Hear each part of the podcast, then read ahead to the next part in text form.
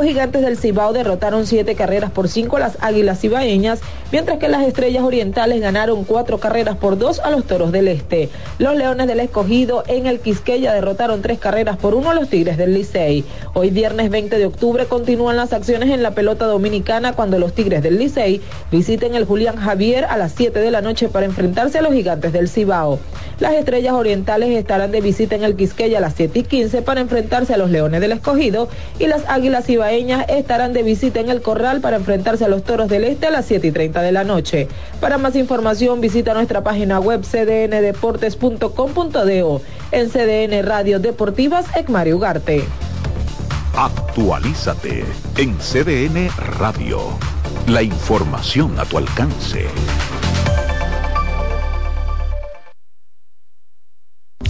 La sirena, más de una emoción, presentó. Aviso, nuestros precios siempre bajos en miles de productos están aquí para quedarse. No hay prisa, tómate tu tiempo. Estarán aquí todos los días. Precios bajos todos los días. Resuelto. En La Sirena, más de una emoción. En CDN Radio, la hora 3 de la tarde. A partir de este momento, por CDN Radio inicia La Expresión de la Tarde, donde usted conocerá la verdad sin comprarla. La Expresión de la Tarde.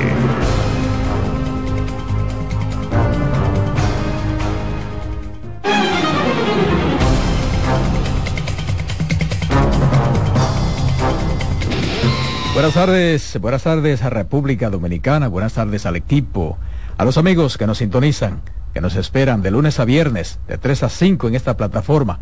Está en el aire la expresión de la tarde en CDN Radio. 92.5 FM para Santo Domingo, el sur y el este. En los 89.9 FM Punta Cana y 89.7 FM en Santiago y toda la región del Cibao.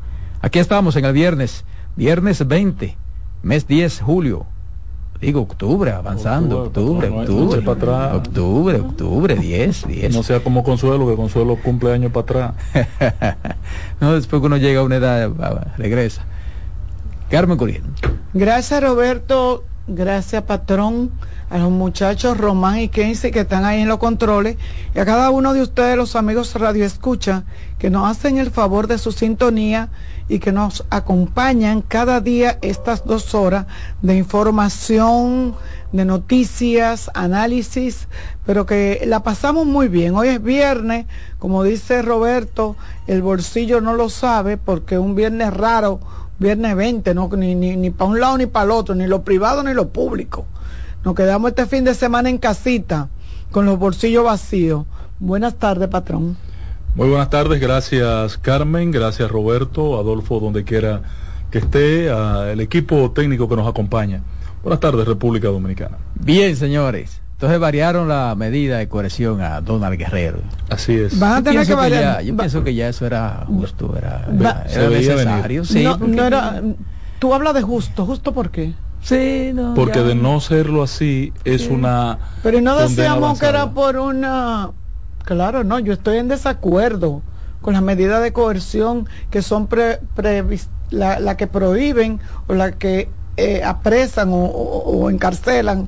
Pero cuando él habla de justicia, que dice era justo, eh, hay gente que tiene mucho más tiempo y no se le han variado. No, porque yo no, yo no. Ah, no, pero analicemos caso por caso.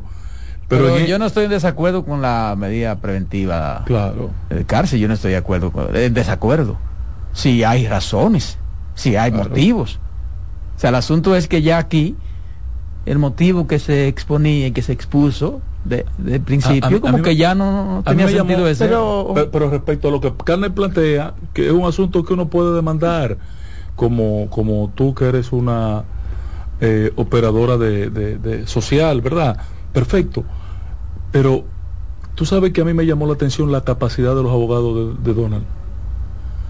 Los abogados de Donald vienen asumiendo el tema de una manera distinta a, Muy como, diferente. a como la han estado asumiendo otros acusados. Él tiene a, uno de los mejores abogados. ahí. Él tiene uno de los mejores abogados que hay, que es el morenito, el chiquito que se hizo famoso en el caso de... Eh, han asumido conceptos que realmente yo desconocía. Sí, se ha hecho, pero, pero eso de Donald, me imagino que va a ser como, como una, una torre de no, atrás tiene que venir Roberto. De, ¿Cómo que dicen? Cuando lo ponen los dominos, como un, se van a ir cayendo, se cae la torre, porque si Donald Guerrero, que es el principal acusado de esa, de, de esa banda, de esa supuesta banda de malhechores, de esos supuestos delincuentes, entonces no tiene razón de ser que siga Peralta, que lo que fue mencionado fue de que porque tenía la llave de una casa, ni Gonzalo Castillo porque fue el que le dieron los cuartos para la campaña, que cuartos que él no manejó. Ahora, porque él, no era,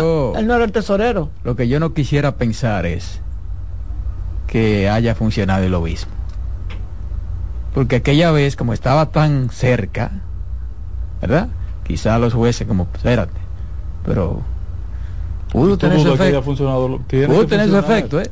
Para mí pudo tener su efecto. ¿eh? Y ojalá y haya funcionado. La, ojalá y haya funcionado. La semana pasada nosotros hacíamos aquí una... No, si funcionó, si funcionó el obismo, entonces estamos mal. Si funcionó, si se hizo por el obismo, ah, entonces estamos mal. Tú no sabías que estábamos mal. Bueno, pero, parece que no porque... Yo, yo eh, pienso que, que, ya había que, que, que modificar la, la hora. Si fue por el obismo. Sí, pero es que no tiene tanto tiempo preso. Claro. Claro, y tiene, tiene, tiene claro, tiene. Además, en el caso de Donald. no, sí, sí, sí, Además, en el caso de Donald Guerrero, es que ese señor fue citado como siete u ocho veces, estuvo ahí, fue ahí, siempre estuvo ahí, entonces, como que no.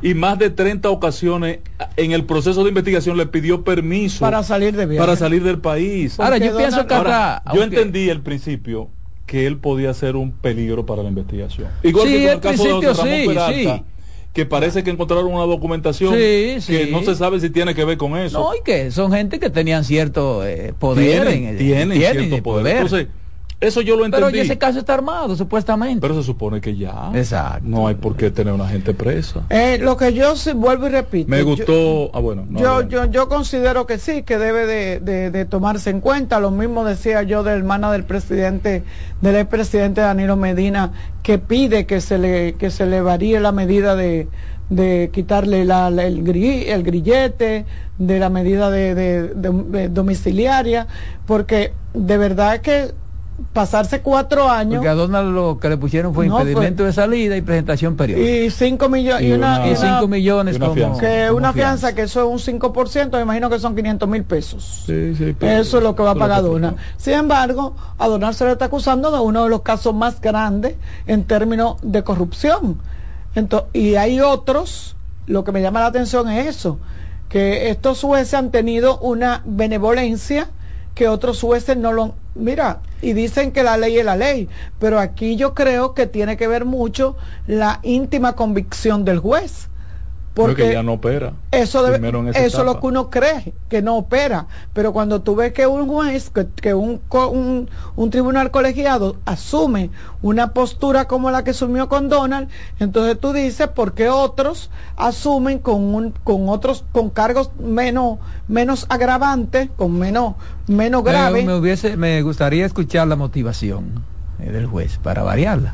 Déjame ver, yo la tenía. Porque, ¿verdad? Hubo motivación para la otra vez para para eh, retenerla retenerla mantenerla y eh, entonces como se varió ahora lo, lo que hizo lo que hizo este juez incluso incluso atender una apelación de la incluso incluso el tribunal está ordenando al ministerio público entregar a Donald Guerrero actuaciones y pruebas que dice tener en su contra que el Ministerio Público no lo O sea, eso es eh, el debido proceso, como tiene que ser, como debe ser, contra Donald y contra el que sea. Contra el que sea, porque es que a veces se ve las cosas como, como algo personal y no puede verse así. No puede verse como un interés marcado en un caso y en otros no. No, no puede verse así. La justicia no puede verse así. Entonces eso a veces hace mucho daño. Debilita incluso los casos. Ese es el problema. Pero, vamos a ver qué pasa con eso. El problema es que, lamentablemente, como le han hecho creer a la gente que solo es la medida de coerción, de prisión, cuando eso se varía, mucha gente cree que el caso se cayó. sí, la gente cree que ya, ya lo soltaron. la gente dice, ya, lo soltaron. Ya lo soltaron. Ya lo soltaron. Esa, es la palabra. No, no. Esa es la palabra. No, Ya lo soltaron. Que se va a seguir el caso con el suelto. En el caso de Donald, no se trata de un juez. Es un, un tribunal colegiado. Es un colegiado que lo integran Rafael Báez, Doris Pujols y Daisy Indira Montaz. Eh, emitieron el fallo y plantean que no presenta peligro de fuga. Exacto. Ni ha obstruido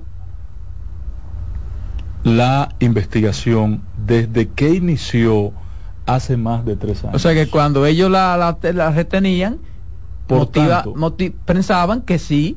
Sí, por tanto, oye bien, no ha obstruido, ni, ni significa, representa peligro de fuga, ni ha obstruido la investigación. Por tanto, eh, disponemos variar la medida de que ratificó la jueza Patricia Padilla el pasado 11 eh, de septiembre, ya que todo lo que el Ministerio Público alegó carece de pruebas de acreditación, dice el tribunal. O sea, ya para esta fecha, porque en aquella fecha ellos lo aceptaron. Pero además, eso debería venir, porque por ejemplo el propio Ministerio Público, esta vez, esta vez no ha reaccionado. No, hizo, mucho exacto, no, hizo mucho exacto, no, ni ha reaccionado. No, no ha reaccionado como en otros casos, ¿verdad? También tiene que haber escuchado la voz del, del Congreso de los Estados Unidos que le está diciendo que, que cambien el swing. Es que a veces, no es, a veces no es necesario. Sí, que lo Pero, como dice Carmen, uno quisiera ver que esas cosas también eh, sean iguales para todo el mundo. Claro que sí. Para todo el claro, mundo. Claro que sí. Para todo el mundo. ¿eh? Sí debe ser. Claro que sí, pero que yo decía... escúchame Carmen, ahí hay una cantidad de gente que se le venció la medida de coerción. Claro. Que se le venció. Aquí, aquí, no, aquí, aquí medida de coerción de seis meses y llevan diez. No, no, aquí no solamente hay gente que se le venció la medida de coerción, aquí se hizo un levantamiento, lo hizo un no, aquí, aquí hay gente, que, no, aquí hay gente que ya cumplió, condena, condena. y todavía está, preso, porque no ha podido pagar, los, impuestos, que, hay que, pagar. Cuando eso hizo un alarme, el, el, el, defensor del pueblo, Pablo Ulloa, que parece que lo apagaron, bueno, el mismo Surún en el colegio de abogados dijeron que iban a disponer de una de una cantidad de jóvenes que yo decía, mira, las universidades deberían de prestar. Cuando yo estudié derecho y cuando yo nosotros hacíamos pasantía y nos daban casos para uno poder ir a hacer la práctica, ya no, porque ya las universidades tienen sus propios tribunales para hacer la práctica dentro de las universidades. Pero realmente yo considero que eh, eh, eso se apagó y presentaron un informe donde decían de cuánto. Yo decía, mira, eso es tan sencillo. Ustedes recuerdan que eso pasó con a raíz del señor que estuvo preso, que nadie sabe cómo llegó preso, que no tenía ni un papelito, que no tenía ninguna acusación, que de hecho los derechos humanos se lo llevaron para su local, él desapareció y jamás se ha sabido de eso. Y en ese entonces se dijo que se iba a poner la acción de la justicia para contactar cuántos presos estaban en esas condiciones. Yo decía que eso era una cosa muy fácil, que no había que tener una computadora, que eso con, con un libro récord que usted iba y compraba en una librería y un lapicero papel mate, usted iba a la cárcel, le preguntaba a los tigres, mira, ¿quién es fulano? que tú? ¿Por qué tú estás? Y aquel, y ahí te daban los detalles. Le decía yo a Pablo Ulloa que no había que, que ir a la NASA, ni ir a ningún lado, ni a Harvard a hacer un curso, ni una maestría. O sea, y eso se ha quedado así. De eso no se ha vuelto a hablar jamás. Pero vuelvo y digo, vamos a ver, vamos a ir viendo que las medidas, porque en la medida que los jueces muestren fortaleza, los que son más débiles, que le tienen miedo, a la crítica y a la presión mediática, van a comenzar a, flexibilizar y tú verás mucha gente que van a ir saliendo y se le va a ir cambiando la medida de coerción, pero no gente normales estamos hablando de los casos de corrupción. Y lo que me quería referir era que yo estoy de, eh, de, acuerdo en que lo que se habló la semana pasada, que decía Henry Molina, que hay que establecer un mecanismo, que se esté estudiando la forma de cómo, eh, eh, en pocas palabras y aplatanado, como yo lo, lo, quiero que ustedes lo entiendan, que lo que se busca en, realidad, que eso lo dijo la magistrada Miriam y lo ha repetido, es que hay que buscar acuerdos que hay que buscar acuerdos, señores. Nosotros no hacemos nada con gente presa. Nosotros no buscamos nada con mucho... Es verdad, son personas que cometieron hechos que denigran, que son... Pero, óyeme, para nosotros, para uno es más fácil acuerdos que devuelvan que tener gente ahí cinco años discutiendo y peleando y pagando abogados y yendo todos los días a una, a una audiencia. Pero además que hay casos específicamente que no hay que ser un doctorado de virtudes en, el ámbito de derecho para saber que cabe una prisión preventiva. Claro que sí. por ejemplo, en un asalto, un asalto, o sea, tú no puedes sentar a una gente así. O en la muerte. una muerte, tú no puedes sentar a una gente así. Pero después, que esos, ese tipo de casos, señores, Pero, por, por, ejemplo, cuestiones de, aunque la gente a veces lo ve mal, los asuntos, por ejemplo, de corrupción administrativa no, a veces no necesariamente tienen que estar presos. ¿De eso que hablo? Tienen que estar presos. Pues porque tienen muchísimos bienes que se pueden eh, retener. O sea, tienen muchísimo un, arraigo que no les va a permitir hacer Claro, tienen familia y son gente que no son gente de la de, de, la plebe. ¿Tuviste el caso tuviste el caso del senador Menéndez en New Jersey? Sí. Un caso donde él es recurrente con el tema del soborno. Porque ya en el caso mm, mm, eh, del médico dominicano, el oftalmólogo Mergen, ya él estuvo involucrado y se le cayó a pelo de ese gato, a pelo de ese gato. Él ahora se ve en una situación donde ya hay una acusación formal. ¿Y qué pasó? No duró 15 minutos en el tribunal. Ha declarado inocente. Inocente y una fianza, un compromiso, bueno, para afuera, sin problema, su mujer. Y el caso sigue investigación. Ahora, el fiscal sigue.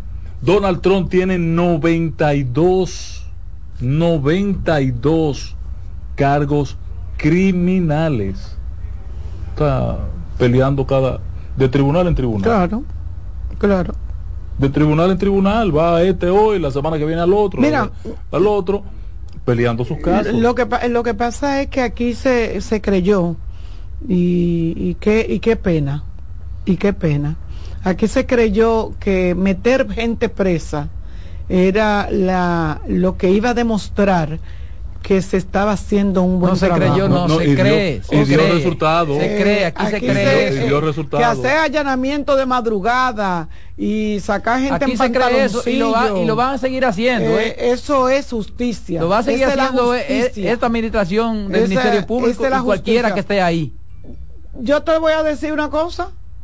Yo me tuve que levantar una vez a las 4 de la mañana cuando llegó Leonel Fernández si nadie recuerda eso porque había que estar a las 5 de la mañana en el Palacio de Justicia de Ciudad Nueva, siendo Guillermo Moreno el fiscal. Yo cubría justicia en ese tiempo porque fue cuando se llevaron a Jaime, el del IAD, el del IAD cuando se hizo. ¿Ustedes se acuerdan de eso? Sí, claro. Ese allanamiento estuve yo ahí. Ese fue con el caso de Bahía de las Águilas. Cuando Bahía de las Águilas, o sea, lo que tú dices, lo mismo, en ese tiempo se hizo eso.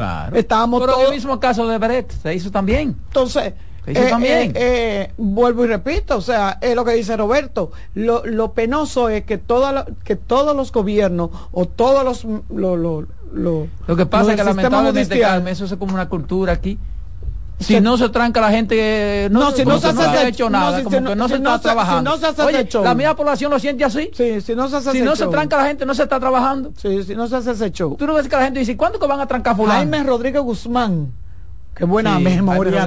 Qué buena memoria tengo yo. Jaime Rodríguez. Eh, pues, pues era reformista. Directo, ¿eh? No, no, no era reformista. ¿Él era reformista? Él era del gobierno de Balaguer. Bueno, era del gobierno de Balaguer y a él se le fue a buscar en la mañana, a las 6 de la mañana. Hubo que esperar porque los allanamientos no se podían hacer hasta que no Pero fueran porque era, era, era abogado de una de las partes, creo, esa, porque yo recuerdo que a mí, a mí me gustaba ver a, a Pérez Bol que el litigando. es, muy bueno. Sí. Que sí, eh, eh, Sigue siendo muy bueno. José, José. Sí. miren, aunque no es un secreto, y quizás no es nada eh, nuevo, dice el vacío institucional y de seguridad y de los débiles controles de fronteras constituyen un entorno favorable para que los delincuentes, incluidos los narcotraficantes, intensifiquen sus actividades delictivas en Haití. En un informe de la ONU en un panel revela que Estados Unidos es el principal suplidor de armas de fuego de todo tipo, seguido de la República Dominicana, que funge como puente para el contrabando y vendedor directo de bandas peligrosas como la llamada 400 Mawoso. La mayoría de las armas de fuego y municiones en circulación en el país, refiriéndose a Haití, se fabrican o se alquilan originalmente en los Estados Unidos y llegan a Haití directamente desde, los Estados Unidos a través de la República Dominicana. Dígale que eso es mentira. Dígale que eso es mentira. Que es todo lo contrario. Que de allá para acá el asunto. Pero eso es lo que está diciendo que de allá para acá, o sea, de Haití para acá, no es de aquí para allá, señores. los controles que tiene aduana, los controles que tiene aduana. pero, están hablando que las armas que vienen de Estados Unidos pasan por aquí, como puente pero no es verdad, no cruzan como puente, porque Haití tiene eh, eh, aduana libre. Ellos, ellos están haciendo, ellos están haciendo referencia, Carmen, en ese, ese simposio, una mesa que hicieron, una, un, que, no quieren echar de que todo a nosotros. Ellos están haciendo el análisis de cómo se han eh, eh, fortalecido las bandas en Haití en cuanto al armamento y a las municiones y lo vinculan al narcotráfico. Al narcotráfico. Y es lógico Carmen que siendo Haití lo que es una tierra de nadie el narcotráfico lo haya identificado como un punto intermedio para poder suplir eh, mercados con Haití como pivote. Porque esa es la razón de ser de esas bandas. Es que el narcotráfico está operando en Haití a la, a la libre. Pero, a la libre. Desde Venezuela. se, lucha contra el narcotráfico. Tú estás loco.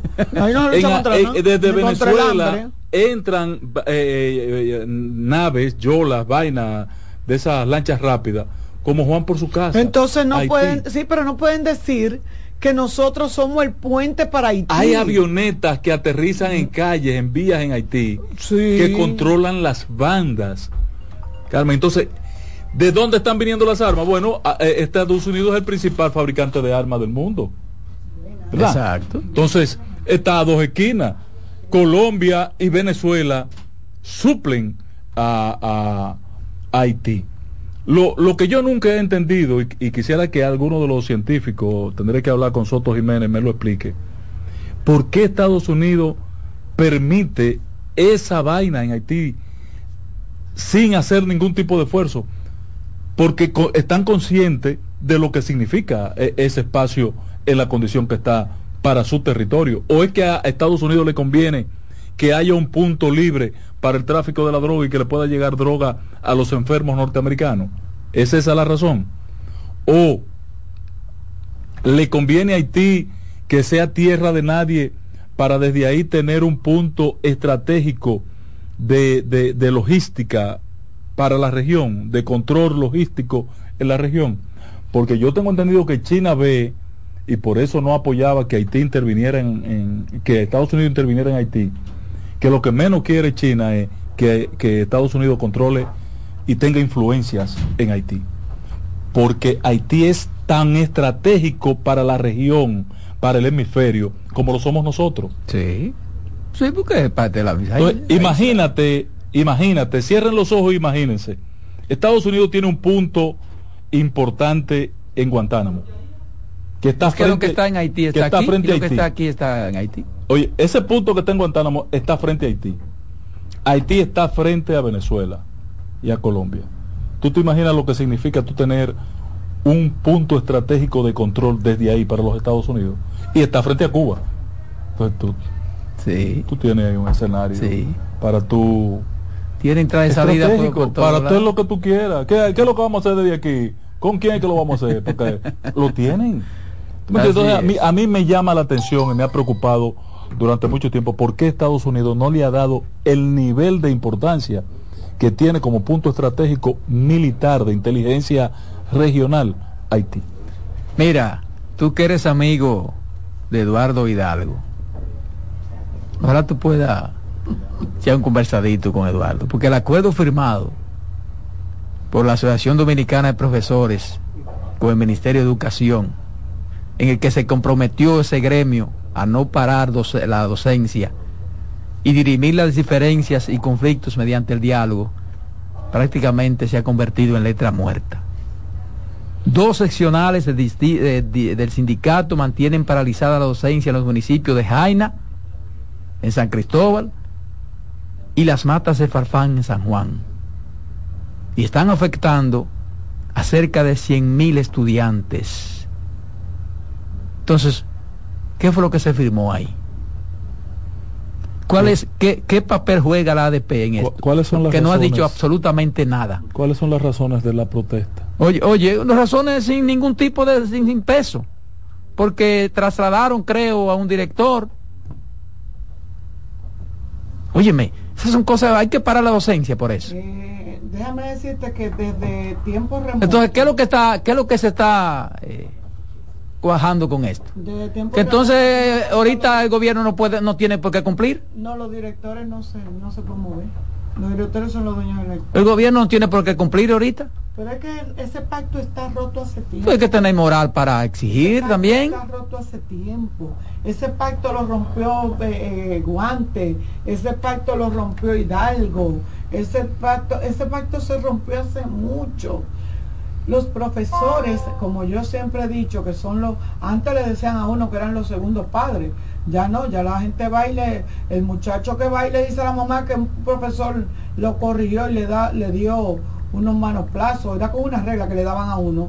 Eh, los, papás van y le ponen una querella, lo meten preso o le dan, o le dan golpe. Pero antes uno creí, uno tenía como la escuela como su segundo hogar.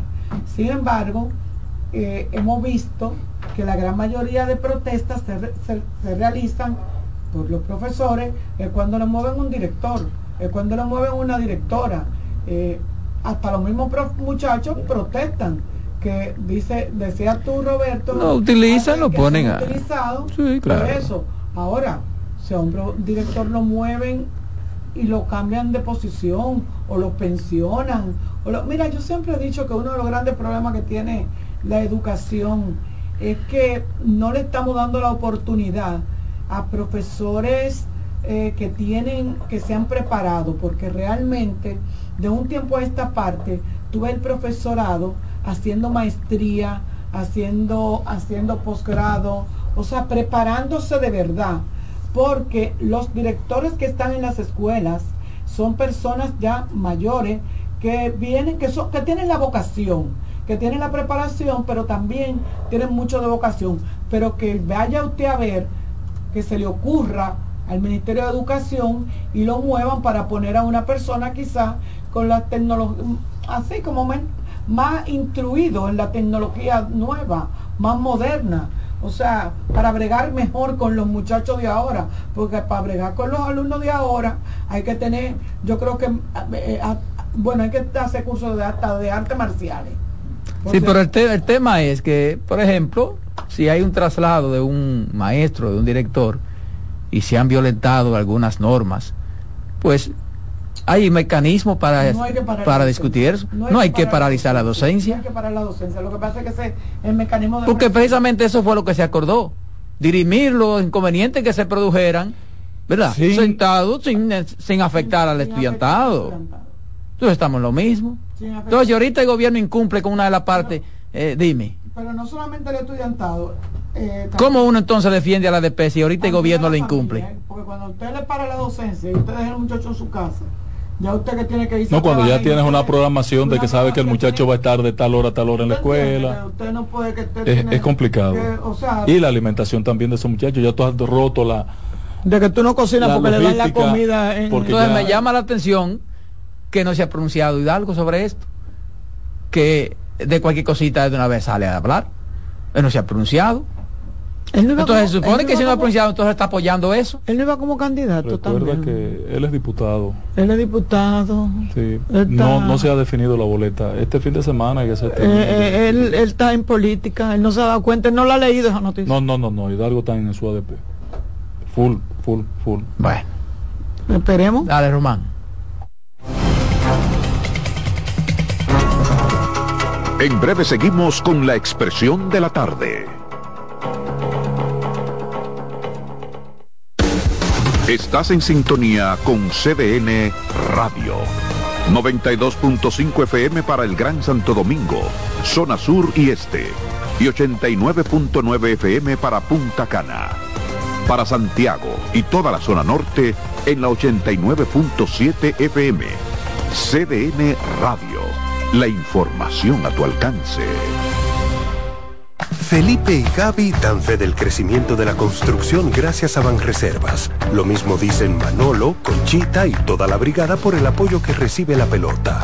Muchos también son testigos del apoyo al arte y la cultura, y ni hablar de los que se benefician del programa de pignoración de arroz, como don Héctor y su gente. Que les cuente Jessica, que realizó su sueño ecoturístico con la ayuda de Expo Fomenta Pymes Banreservas.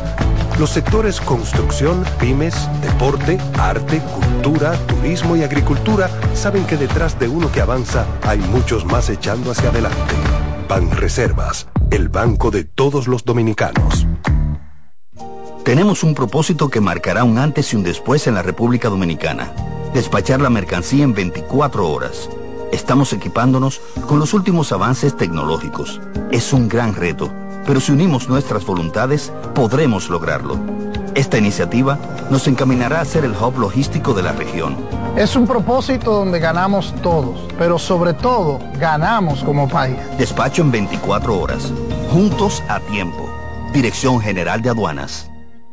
Descubre nuestras tres herramientas de inteligencia comercial que te permitirán ampliar las fronteras y tomar mejores decisiones para tu negocio. Explora Datacomex, el primer panel interactivo de comercio exterior de la República Dominicana. Exporta consultando en Export Potential Map RD. Conoce el potencial de exportación que tenemos como país. Amplía tu mercado con Market Access Map, la puerta de tu producto a cualquier parte del mundo. Inteligencia comercial MIC, abriendo un mundo de oportunidades. Ministerio de Industria Comercio y MIPIMES. Tenemos un propósito que marcará un antes y un después en la República Dominicana. Despachar la mercancía en 24 horas. Estamos equipándonos con los últimos avances tecnológicos. Es un gran reto, pero si unimos nuestras voluntades, podremos lograrlo. Esta iniciativa nos encaminará a ser el hub logístico de la región. Es un propósito donde ganamos todos, pero sobre todo ganamos como país. Despacho en 24 horas, juntos a tiempo. Dirección General de Aduanas. Todos los domingos de 3 a 5 de la tarde, mi cita es con ustedes a través de CDN Radio en La Peña y Trova con Claudio. Aquí estuvo la lluvia y preguntó por ti. Descubre nuestras tres herramientas de inteligencia comercial que te permitirán ampliar las fronteras y tomar mejores decisiones para tu negocio. Explora Datacomex, el primer panel interactivo de comercio exterior de la República Dominicana. Exporta consultando en Export Potential Map RD. Conoce el potencial de exportación que tenemos como país. Amplía tu mercado con Market Access Map, la puerta de tu producto a cualquier parte del mundo. Inteligencia comercial MIC, abriendo un mundo de oportunidades. Ministerio de Industria, Comercio y MIPIMES. De nuevo con ustedes, la expresión de la tarde.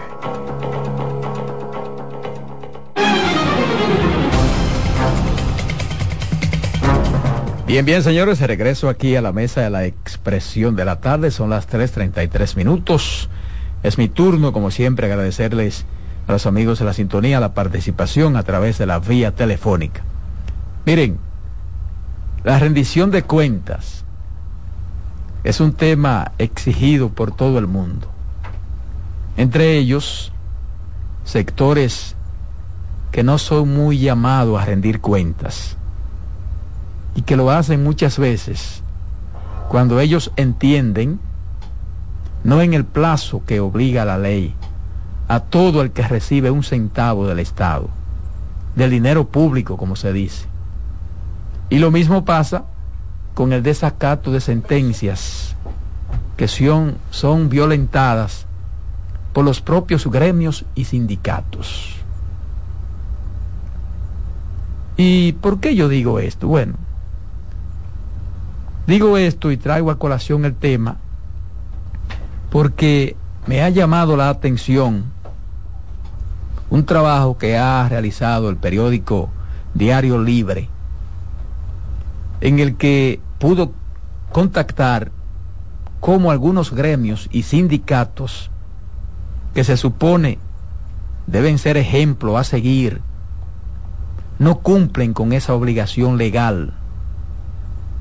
Y aunque eso no se pueda calificar como un mal manejo de los fondos, sí hay una falta que pone en dudas la honestidad del uso de esos recursos del erario. Según el trabajo periodístico, la Asociación Dominicana de Profesores, el Colegio Médico Dominicano, el Colegio de Ingenieros, Arquitectos y Agrimensores, CODIA, y el Colegio de Abogados de la República Dominicana, reciben aportes del Estado y de los afiliados con condiciones de cuentas tardías, con rendiciones de cuentas tardías. Cuando las hacen, eso significa que en ocasiones, al parecer, no las hacen. Y todos sabemos, o casi todos sabemos, que las aportaciones obligatorias y del Estado dominicano a gremios profesionales y sindicatos suman cientos de millones de pesos al año. Entonces, el periódico Diario Libre ha hecho una investigación periodística sobre los ingresos que reciben la Asociación Dominicana de Profesores, el Colegio Médico Dominicano, el Colegio Dominicano de Ingenieros, Arquitectos y Agrimensores, CODIA, y el Colegio de Abogados de la República Dominicana. Y según el informe, ha contactado que no todos ofrecen información sobre los fondos recibidos y que cuando lo hacen, los publican con años de retraso. Y todo el mundo sabe lo que significa eso. Incluso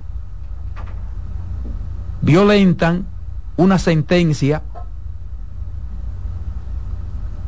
la afiliación obligatoria a un sindicato o colegio para ejercer una profesión, se mantienen algunos de esos gremios. A pesar de que la Suprema Corte de Justicia estableció en su sentencia en 1989 que la imposición de pertenecer a una agrupación para ejercer una labor constituía una violación al artículo 8, párrafo 6 y otras previsiones de la Constitución de la República. Entonces, la sentencia de la Suprema Corte de Justicia sentó un precedente en un histórico proceso que enfrentó en su momento a los propietarios de medios de comunicación con periodistas que buscaban que se mantuviera vigente la ley 148 que creó el Colegio Dominicano de Periodistas. Dicha legislación establecía en su artículo 20 la obligatoriedad del registro previo del título del periodista en dicho colegio para poder ejercer el periodismo. Este procedimiento emitido por la Suprema Corte de Justicia no fue asumido en otras áreas profesionales, como es el caso para ejercer la medicina, para ejercer el derecho y la ingeniería en la República Dominicana. Es decir, que ahí hay que estar afiliado a los colegios y asociaciones que agrupan a estos profesionales y en esa obligatoriedad está consignada en las leyes que crearon esos organismos pero que hubo una sentencia de la Suprema en contra de esa, de esa disposición de la ley. Es el caso de la ley 6803 que crea el Colegio Médico Dominicano. De las 3-19, amparo legal del de el Colegio de Abogados de la República Dominicana y la 61-60 que dio origen al CODIA. Con los docentes, la situación es distinta. Solo están afiliados de manera automática a la Asociación Dominicana de Profesores. Los que ganan una plaza a través del concurso de oposición docente y son nombrados en el sistema educativo público, porque los maestros del sector privado no pertenecen a la ADP. Entonces, afiliarse a un sindicato o colegios es un derecho establecido en el Código de Trabajo. Afiliarse a un sindicato o colegios es un derecho establecido en el Código de Trabajo y en la Constitución. Pero, pero, estas legislaciones no obligan a los profesionales a inscribirse en ellos. Es decir, que los gremios están actualmente violentando una sentencia de la Suprema Corte de Justicia. Es decir, que cualquiera que se vea afectado puede elevar un recurso de inconstitucionalidad a la obligatoriedad para poder ejercer. En el caso del Colegio Médico Dominicano y en el caso del CODIA y en el caso incluso del Colegio de Abogados. Los sindicatos y colegios profesionales de la República Dominicana se constituyeron para lograr una mejor remuneración del trabajo que ofrecen, conquistas sectoriales respecto a la profesión y al profesional, para protegerlo, representarlo y, y velar para que todo el que ejerza la carrera sea profesional del área. ¿Usted está entendiendo cuál es el asunto? para que todo el que ejerza sea profesional del área. No para obligarlo a pertenecer a ellos para ejercer, como es el caso del Colegio Médico Dominicano y el caso del Colegio de Abogados de la República Dominicana.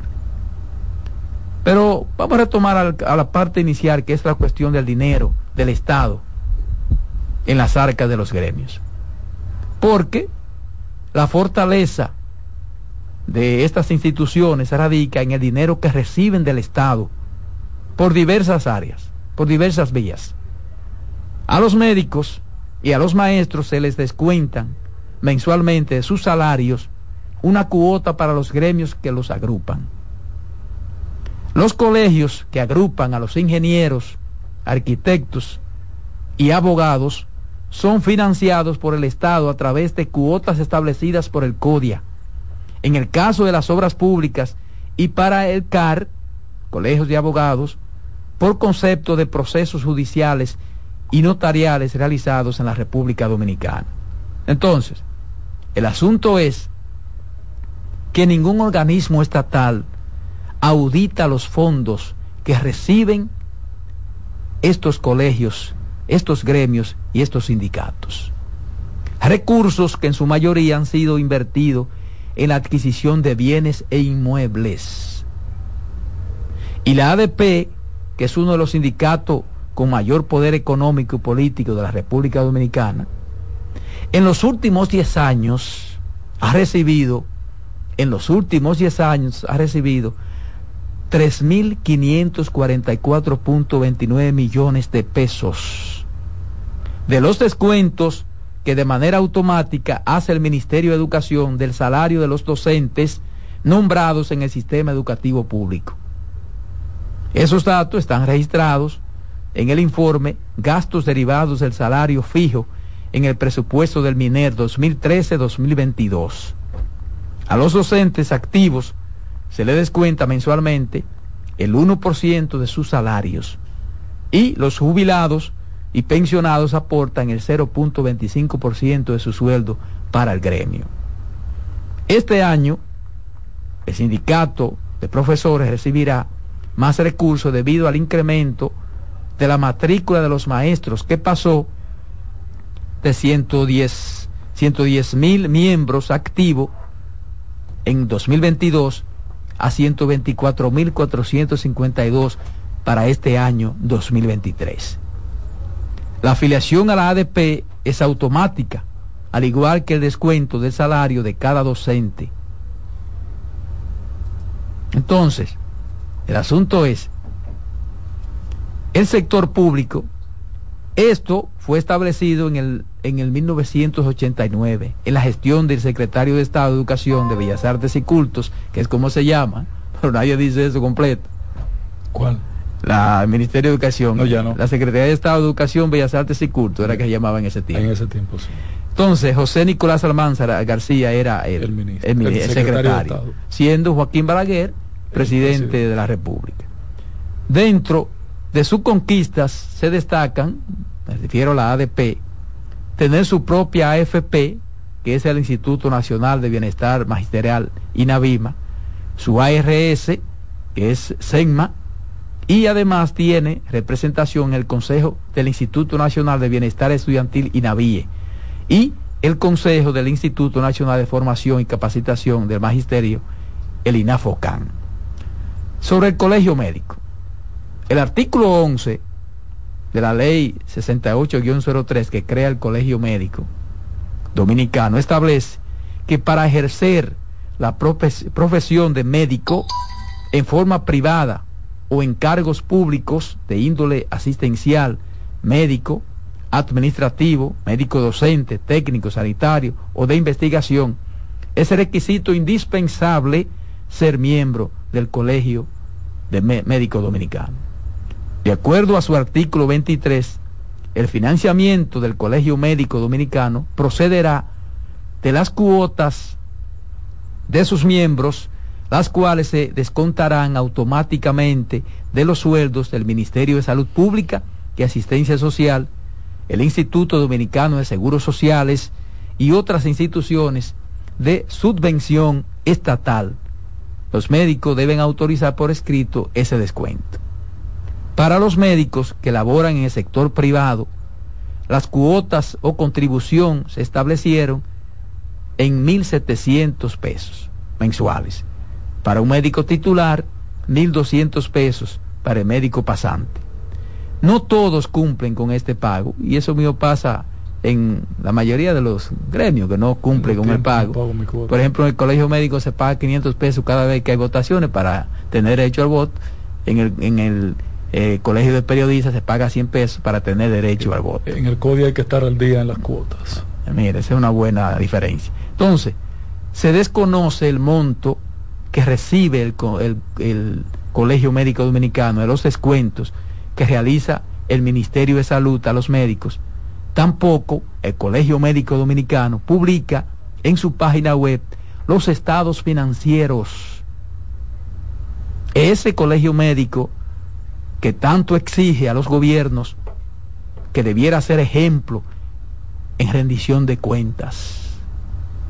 Entonces, los médicos cuentan con la ARS CMD para garantizar asistencia en salud en los principales centros médicos del país, laboratorios acreditados y otros diagnósticos especializados y una atención personalizada de servicios. Además del seguro de responsabilidad civil para médicos, para dar respuestas a los problemas legales inherentes a la profesión, con un equipo de médicos y abogados altamente calificados y acorde a las reglamentaciones de ambas profesiones. Los planes sociales del Colegio Médico Dominicano fueron creados como instrumentos para la protección social de su membresía, además de que complementan prestaciones económicas por discapacidad, maternidad, auxilios funerarios. El CODIA. La ley que creó el Colegio de Ingenieros, Arquitectos y Agrimensores, CODIA, estableció en su favor un impuesto del 1 por mil del costo de toda obra pública y un 2 por mil de las obras del sector privado. El Estado, a través de la Tesorería Nacional, retiene los valores correspondientes a la tasa profesional establecida en favor del CODIA. En cumplimiento al decreto 319-98, emitido por el presidente Leonel Fernández en ese entonces, para facilitar el cobro y que estos recursos permitieran al CODIA cumplir eficazmente la labor de fiscalización en su calidad de asesor oficial del Estado en la supervisión de las obras públicas, que uno no sabe realmente si el CODIA hace con efectividad esa labor de supervisión. No la hace. Porque lamentablemente el CODIA, eh, como otros gremios, ha sido también politizado. Entonces, recibe anualmente un estimado de 120 a 135 millones de pesos anuales del Estado. Recursos que administra una asamblea de representantes que se reúne cada mes y rinde cuentas a sus integrantes. Entonces, de lo que se trata es, señores, de que todo el que recibe un centavo del Estado dominicano está en la obligación de rendir cuentas. Y aquí, como se ve, estos gremios y otros, hay que decir en este caso que el CODIA no es un sindicato. El CODIA no es un sindicato, como es el sindicato de la ADP, como es el mismo Colegio Médico Dominicano, que es también un sindicato. El CODIA no es un sindicato. No, pero el colegio no es un sindicato. Pero actúa como un sindicato. Ah, que siguió siendo sindicato, entonces, pero yo fui entonces, parte entonces peor. de la aprobación de la ley de colegio. Cuando es colegio, Entonces peor. cuando Porque es ¿cómo colegio, actúa? ¿Cómo, asuma ¿Cómo actúa? otro rol. ¿Cómo actúa? Es asesor del Estado igualito que el CODIA. Entonces, pero actúa como un sindicato. El El. CODIA no. El CODIA no, porque por ejemplo el CODIA, el CODIA hace huelga, paraliza, No, presiona, chantajea. no, pero, pero, pero el esa parte del colegio sí no se ha superado. No han hecho el transfer para convertirse en un colegio. El colegio tiene otra connotación. Claro. no solamente en el aspecto de la responsabilidad que asume en la administración del Estado, sino también en cuanto a la capacitación, preparación, actualización permanente de sus colegiados. Pero mira, mira, mira lo que, mira lo que yo estoy Y un rol tratando. científico. Mira, ese caso, ese caso de la obligatoriedad, ese es un caso que si una persona un día se ve afectado, puede ir a constitucional ¿eh? de la República. Porque Yo creo. no, no, no tiene que estar obligado a, a pertenecer al Colegio Médico Dominicano para ejercer la medicina. No lo establece la Constitución. No, no, hay una sentencia de la Suprema Corte de Justicia de 1989. Porque eso está en la ley que creó esos organismos. Y hubo una sentencia de la Suprema anulando eso, ese requisito. Pero a mí, a mí, mira, a mí me parece, Roberto, que tiene hasta, hasta su razón de ser. Que eso te da cierta no, garantía. No tiene razón de ser, porque la única razón de ser de los gremios, ahí lo dice, es proteger al profesional y, y que todo el que ejerza sea un profesional del área, no que obligatoriamente pertenezca al gremio. Es que Por la- ejemplo, el colegio de abogados, de periodistas, ¿qué es lo que tiene que velar? Porque todo el que ejerce periodista sea un profesional.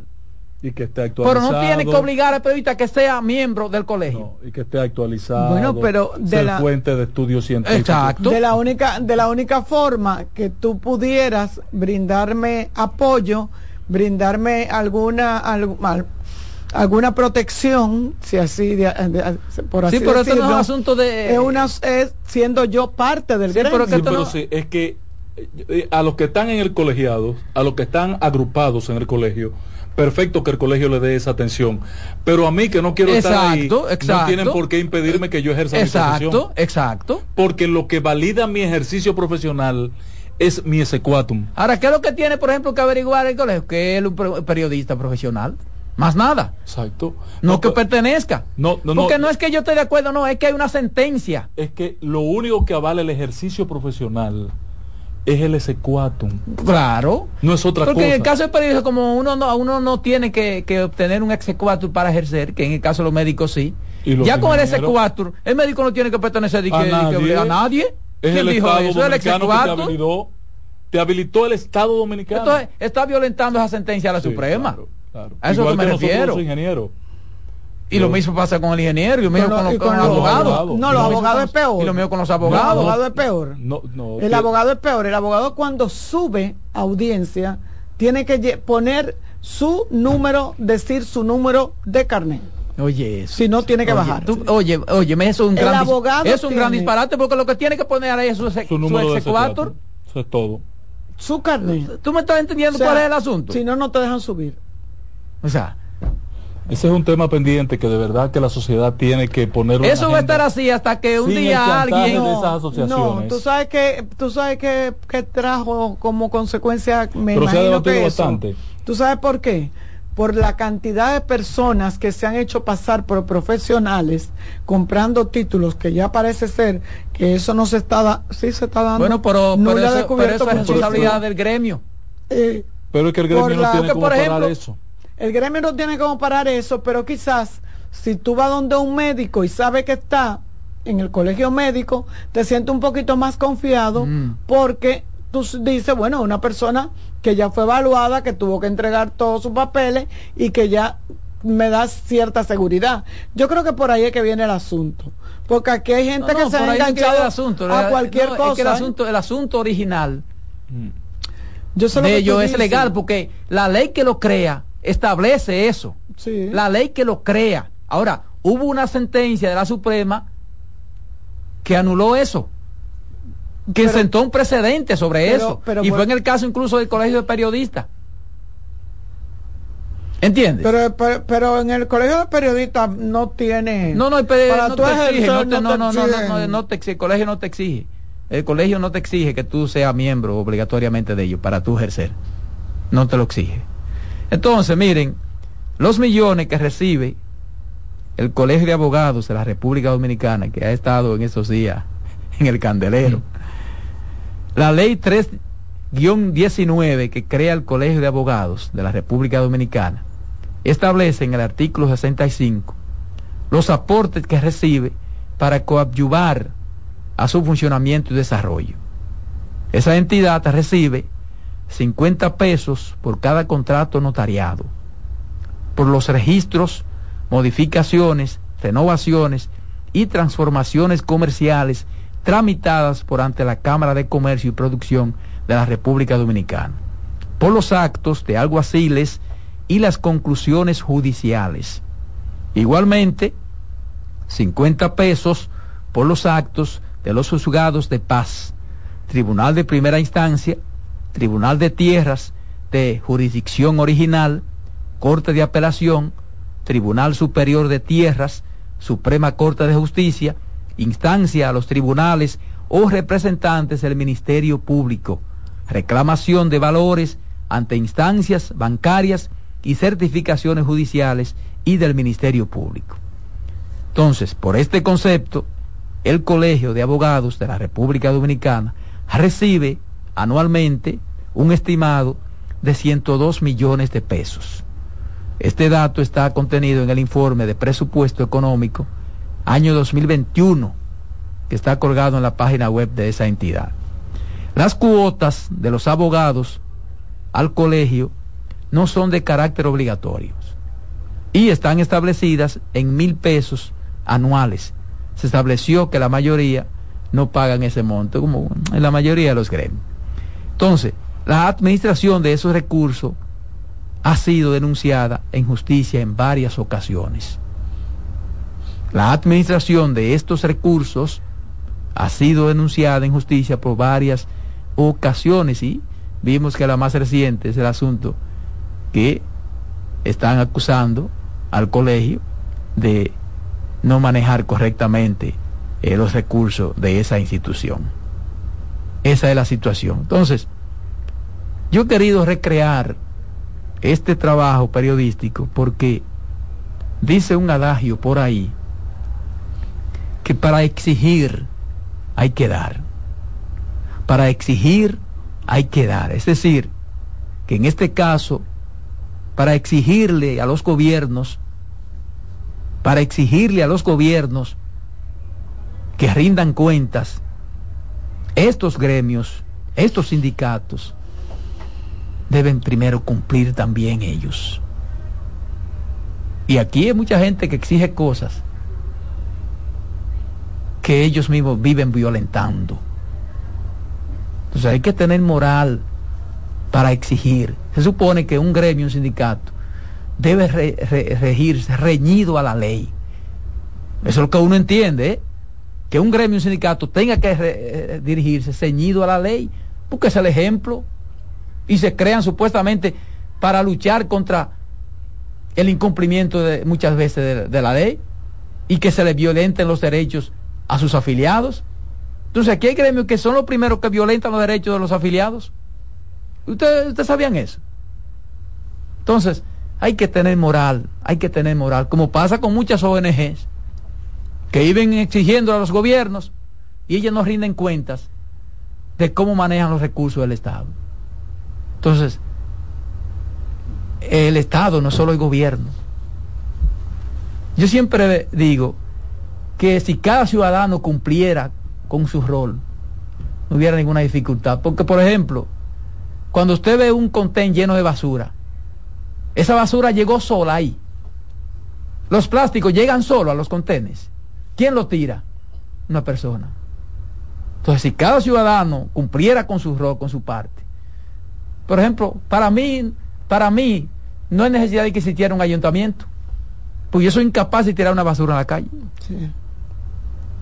Entonces, cada ciudadano entonces, le queremos echar también la culpa a los políticos.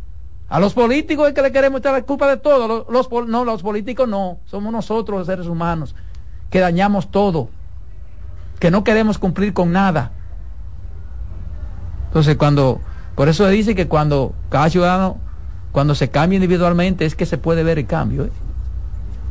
Qué bueno exigirle a los otros y tú sigas haciendo lo mismo. ¿Y tú qué, está, qué aporte estás haciendo? Entonces, esto de los gremios, yo pienso que tienen que cumplir con la ley, con lo establecido en la ley, para que entonces tengan moral a exigir protección. Pienso yo. Vamos a tomar de llamada. Buenas tardes. Buenas tardes. Se oye muy mal, se oye muy mal. Mira a ver ahí. Ya, ya, lo bajé. Ahora sí, adelante, adelante. Roberto. Sí. Jovencita. ¡Ey, amándolo aquí! Oye, bien, acuérdese de eso. ¡Ey! Dijo él, el señor de la réplica, lo oí decir en una ocasión, que para... ¿Cuál es el señor de la réplica? El de ayer, el de ayer. No, no, ¿cuál de ayer? Tiene que decirlo por su nombre, es radio. ¿eh? Eh, el, de la colegio de abogados. El de la el, del colegio de abogados. Ah, ok. El señor Zurún. El señor Zurún. Ok, Hernández. Que que, que primero muerto antes de ser auditado porque él no maneja fondos del Estado. Bueno. ¿Tú sabes lo que es? Dale, Román. En breve seguimos con la expresión de la tarde. Estás en sintonía con CDN Radio. 92.5 FM para el Gran Santo Domingo, zona sur y este, y 89.9 FM para Punta Cana. Para Santiago y toda la zona norte en la 89.7 FM. CDN Radio. La información a tu alcance. Tenemos un propósito que marcará un antes y un después en la República Dominicana. Despachar la mercancía en 24 horas Estamos equipándonos con los últimos avances tecnológicos. Es un gran reto, pero si unimos nuestras voluntades, podremos lograrlo. Esta iniciativa nos encaminará a ser el hub logístico de la región. Es un propósito donde ganamos todos, pero sobre todo ganamos como país. Despacho en 24 horas, juntos a tiempo. Dirección General de Aduanas. Descubre nuestras tres herramientas de inteligencia comercial que te permitirán ampliar las fronteras y tomar mejores decisiones para tu negocio. Explora Datacomex, el primer panel interactivo de comercio exterior de la República Dominicana. Exporta consultando en Export Potential Map RD. Conoce el potencial de exportación que tenemos como país. Amplía tu mercado con Market Access Map, la puerta de tu producto a cualquier parte del mundo. Inteligencia comercial MIC, abriendo un mundo de oportunidades. Ministerio de Industria, Comercio y MIPIMES. Reyes con mucho más variedad. El periodista más versátil de la Radio Nacional. Reyes con mucho más variedad que hay que oír. Todos los segmentos, informaciones y premios que solo él te brinda con alegría. Reyes con mucho más variedad. El programa que lo tiene todo. Oh. Reyes Guzmán con mucho más variedad a las 2 por CDN Radio. Lo que hay que oír. Tenemos un propósito que marcará un antes y un después en la República Dominicana. Despachar la mercancía en 24 horas. Estamos equipándonos con los últimos avances tecnológicos. Es un gran reto, pero si unimos nuestras voluntades, podremos lograrlo. Esta iniciativa nos encaminará a ser el hub logístico de la región. Es un propósito donde ganamos todos, pero sobre todo ganamos como país. Despacho en 24 horas. Juntos a tiempo. Dirección General de Aduanas. Descubre nuestras tres herramientas de inteligencia comercial que te permitirán ampliar las fronteras y tomar mejores decisiones para tu negocio. Explora Datacomex, el primer panel interactivo de comercio exterior de la República Dominicana. Exporta consultando en Export Potential Map RD. Conoce el potencial de exportación que tenemos como país. Amplía tu mercado con Market Access Map, la puerta de tu producto a cualquier parte del mundo. Inteligencia Comercial MIC, abriendo un mundo de oportunidades. Ministerio de Industria, Comercio y MIPIMES. Contacto directo con la expresión de la tarde. Llama al 809-683-8790. 809-683-8791. Y desde el interior sin cargos, 1-809-200-7777.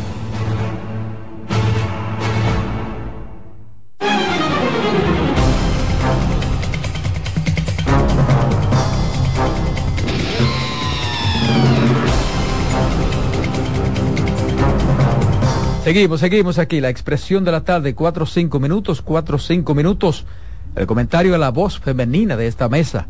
Carmen Curiel, pero tiene su llamada. Buenas tardes. Saludos a todo el equipo, Robinson de Salcarrizo. Saludos Carmen, Un Ángel, abrazo, Roberto. Robinson. Un abrazo. Ese tema que trata Roberto, ese tema es como él, como él mismo estaba diciendo. Hasta que no aparezca una gente que se sienta con su derecho vulnerado y vaya a un, a un, a un tribunal y reclame, y reclame, porque tú no, a ti no te pueden obligar a ser miembro de un, de un gremio donde tú cumpliste con una donde tú cumpliste con los requerimientos que es tener tu, o sea, hacer tu carrera y tener tu C4. Eh, Carmen, una, una pregunta, si se puede. Claro. Comunícate con, con, con este hombre, el, de- el de- el de- o sea, el del transporte, de los estudiantes, ¿cómo que se llama? ¿Quién? El, que el hermano murió, que el hermano murió. Ah, tú con. William, con William, mi amigo William. Pérez Figueroa. Sí, trata de comunicarte con él, porque, por ejemplo, yo tengo una niña que tengo una escuela y yo veo dos guaguas de transporte, pero la, por ejemplo, la hija mía, la hija mía vive cerca de, de la escuela, pero no, no, le, no le dan el transporte. A ver cómo es el funcionamiento, porque pa- parece que no es para todo el mundo. No, pero y una no pregunta para el patrón. eso. No, porque ya eso tiene una programación. No, la Bueno, pero él- que la más programación le establece el ministerio o la escuela o el distrito.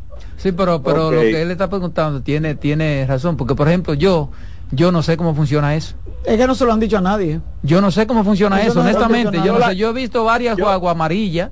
Eso no se lo han dicho. amarilla dice eh, trae, Trae, transporte escolar. Transporte escolar. Pero Sí. yo no sé cómo funciona, o sea, eh, ¿qué es Yo- lo que hay que hacer que para yo- que a tu hijo lo incluyan? Inscribirte, No sé. cuál, cuál es el... el- Bueno, pero el- tienen que explicarlo eso y... Yo soy que llevo a mi hijo al colegio y a ella, no, por ejemplo, a ella no le toque. Ella, ella no vive tan lejos de la escuela, ¿Y yo la en cuáles llevo. colegios pero- funcionan? ¿Qué sé yo? ¿En cuál escuela? ¿Qué sé yo? O sea, Y una pregunta para el patrón. Muy Patrón, buena le paso una pregunta, si usted se acuerda. Adelante, Carmen.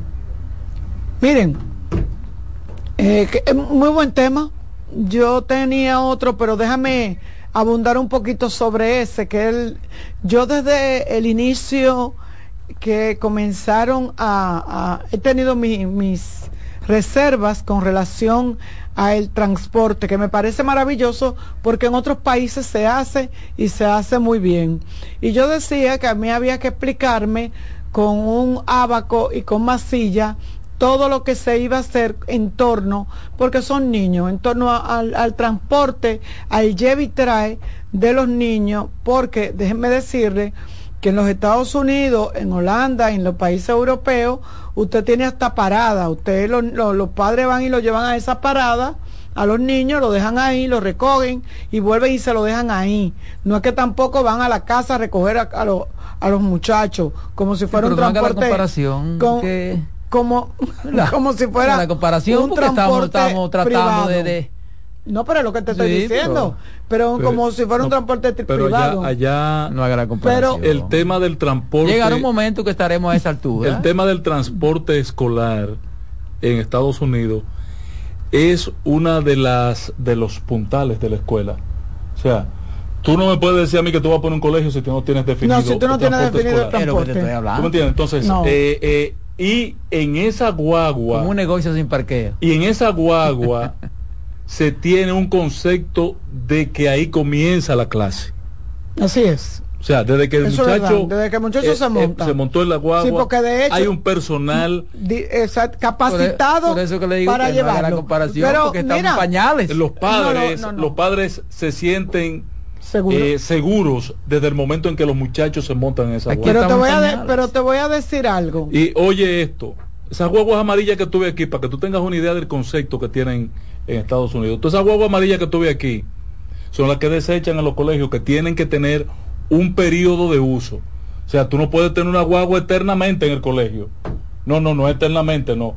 Es que esté garantizado su uso en eh, eh, eh, eh, estandarizado por las características y condiciones del vehículo Pero, pero vigencia en, su- en el producto, ¿tú me entiendes? Claro. Entonces, cuando la botan del colegio, la, la tienen que sacar de circulación y la tiran para países como el nuestro. pero ¿Tú me pero mi- mi- Sí, aquí viene. Pero mira, no- eh, eh, hay algo sencillo. Mira, él puso un tema que, que de verdad que lo habíamos tratado, pero que ahora lo, lo voy a retomar hoy, por eso que él dice. Eh, y saco a William de esto porque realmente William lo que es es un suplidor del servicio.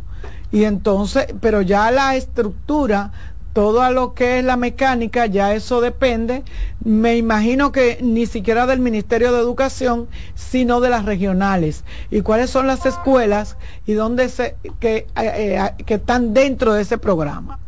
O sea, yo me imagino que una guagua del transporte que pertenezca a la regional 1005 o 150 algo, eh, que sé que son, bueno, eh, recorre la escuela pública Haití, la que yo cuánto, y entonces esos niños pudieran, cuánta guagua hay ahí, a qué hora pudieran estar pasando, cuáles son los lugares donde van a estar pasando.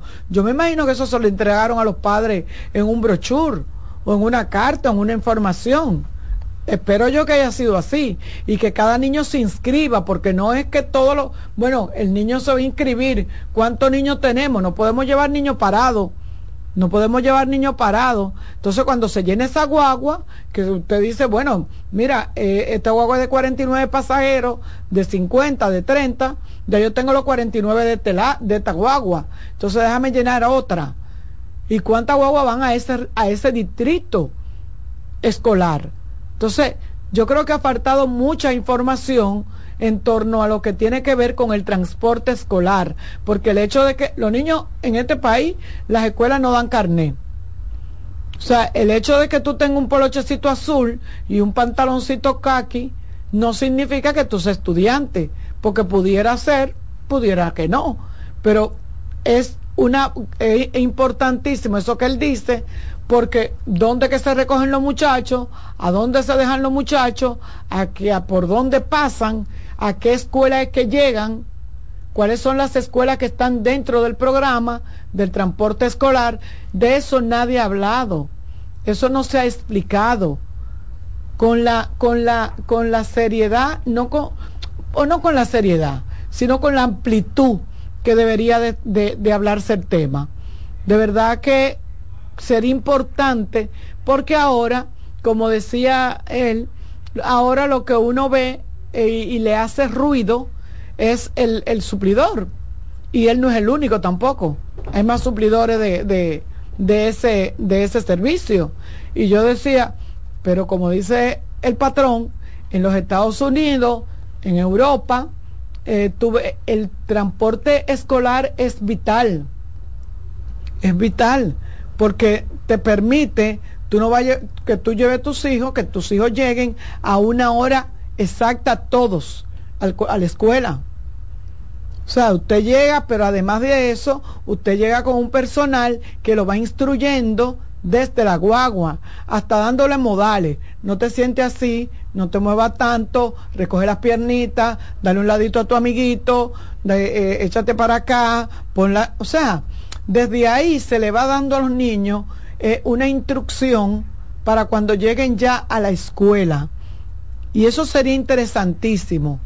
Aquí eh, estamos eh, de verdad que debemos de, de- la escuela debe ser intervenida, según a mi juicio. Las escuelas deben de ser intervenidas, específicamente los liceos. Yo lamenté muchísimo cuando escuché la semana pasada, mira que este no, no era, mira, no era mi tema y mira cómo caí. Eh, cuando escuché la semana pasada al ministro de Educación hablando de, lo- de los liceos técnicos y me dio muchísima pena cuando él decía que era una burla, que, que eso no existe, una farsa. que era una farsa y no es cierto, eso no es una farsa. Nosotros no tenemos los liceos que supuestamente debimos tener a estas alturas. Nosotros no los tenemos, pero no son una farsa, ministro. Y no son una farsa porque hay muchachos de esos liceos, específicamente del liceo hasta de los pueblos, que han ganado concurso en la NASA, que han ganado concurso en, en instituciones internacionales, en organismos internacionales, que han sido reconocidos por organismos internacionales. Aquí hay uno, aquí que tienen los laboratorios más modernos de- de- de tecnología, que hacen robótica. Aquí lo hay. Vuelvo y repito que no tenemos las cantidades de liceos que supuestamente teníamos que tener a estas alturas. Bueno, pero como todos se lo pegamos al COVID, también vamos a pegarle eso al COVID. Quizá el COVID no permitió que se habilitaran esos liceos, pero no es una farsa.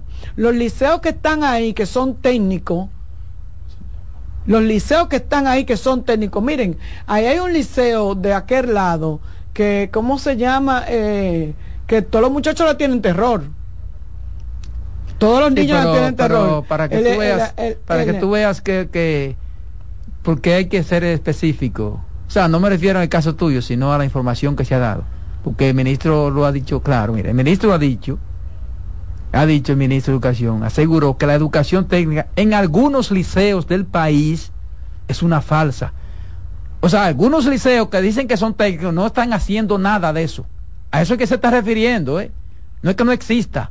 No, es lo que es te que digo. está diciendo que en algunos liceos esa te- la te- esa técnica es esa, una falsa. Esa, esa, esa, esa, esa, Esa mención, eh, esa, esa, esa capacita- capaci- capacitación es una falsa. A eso que se está refiriendo.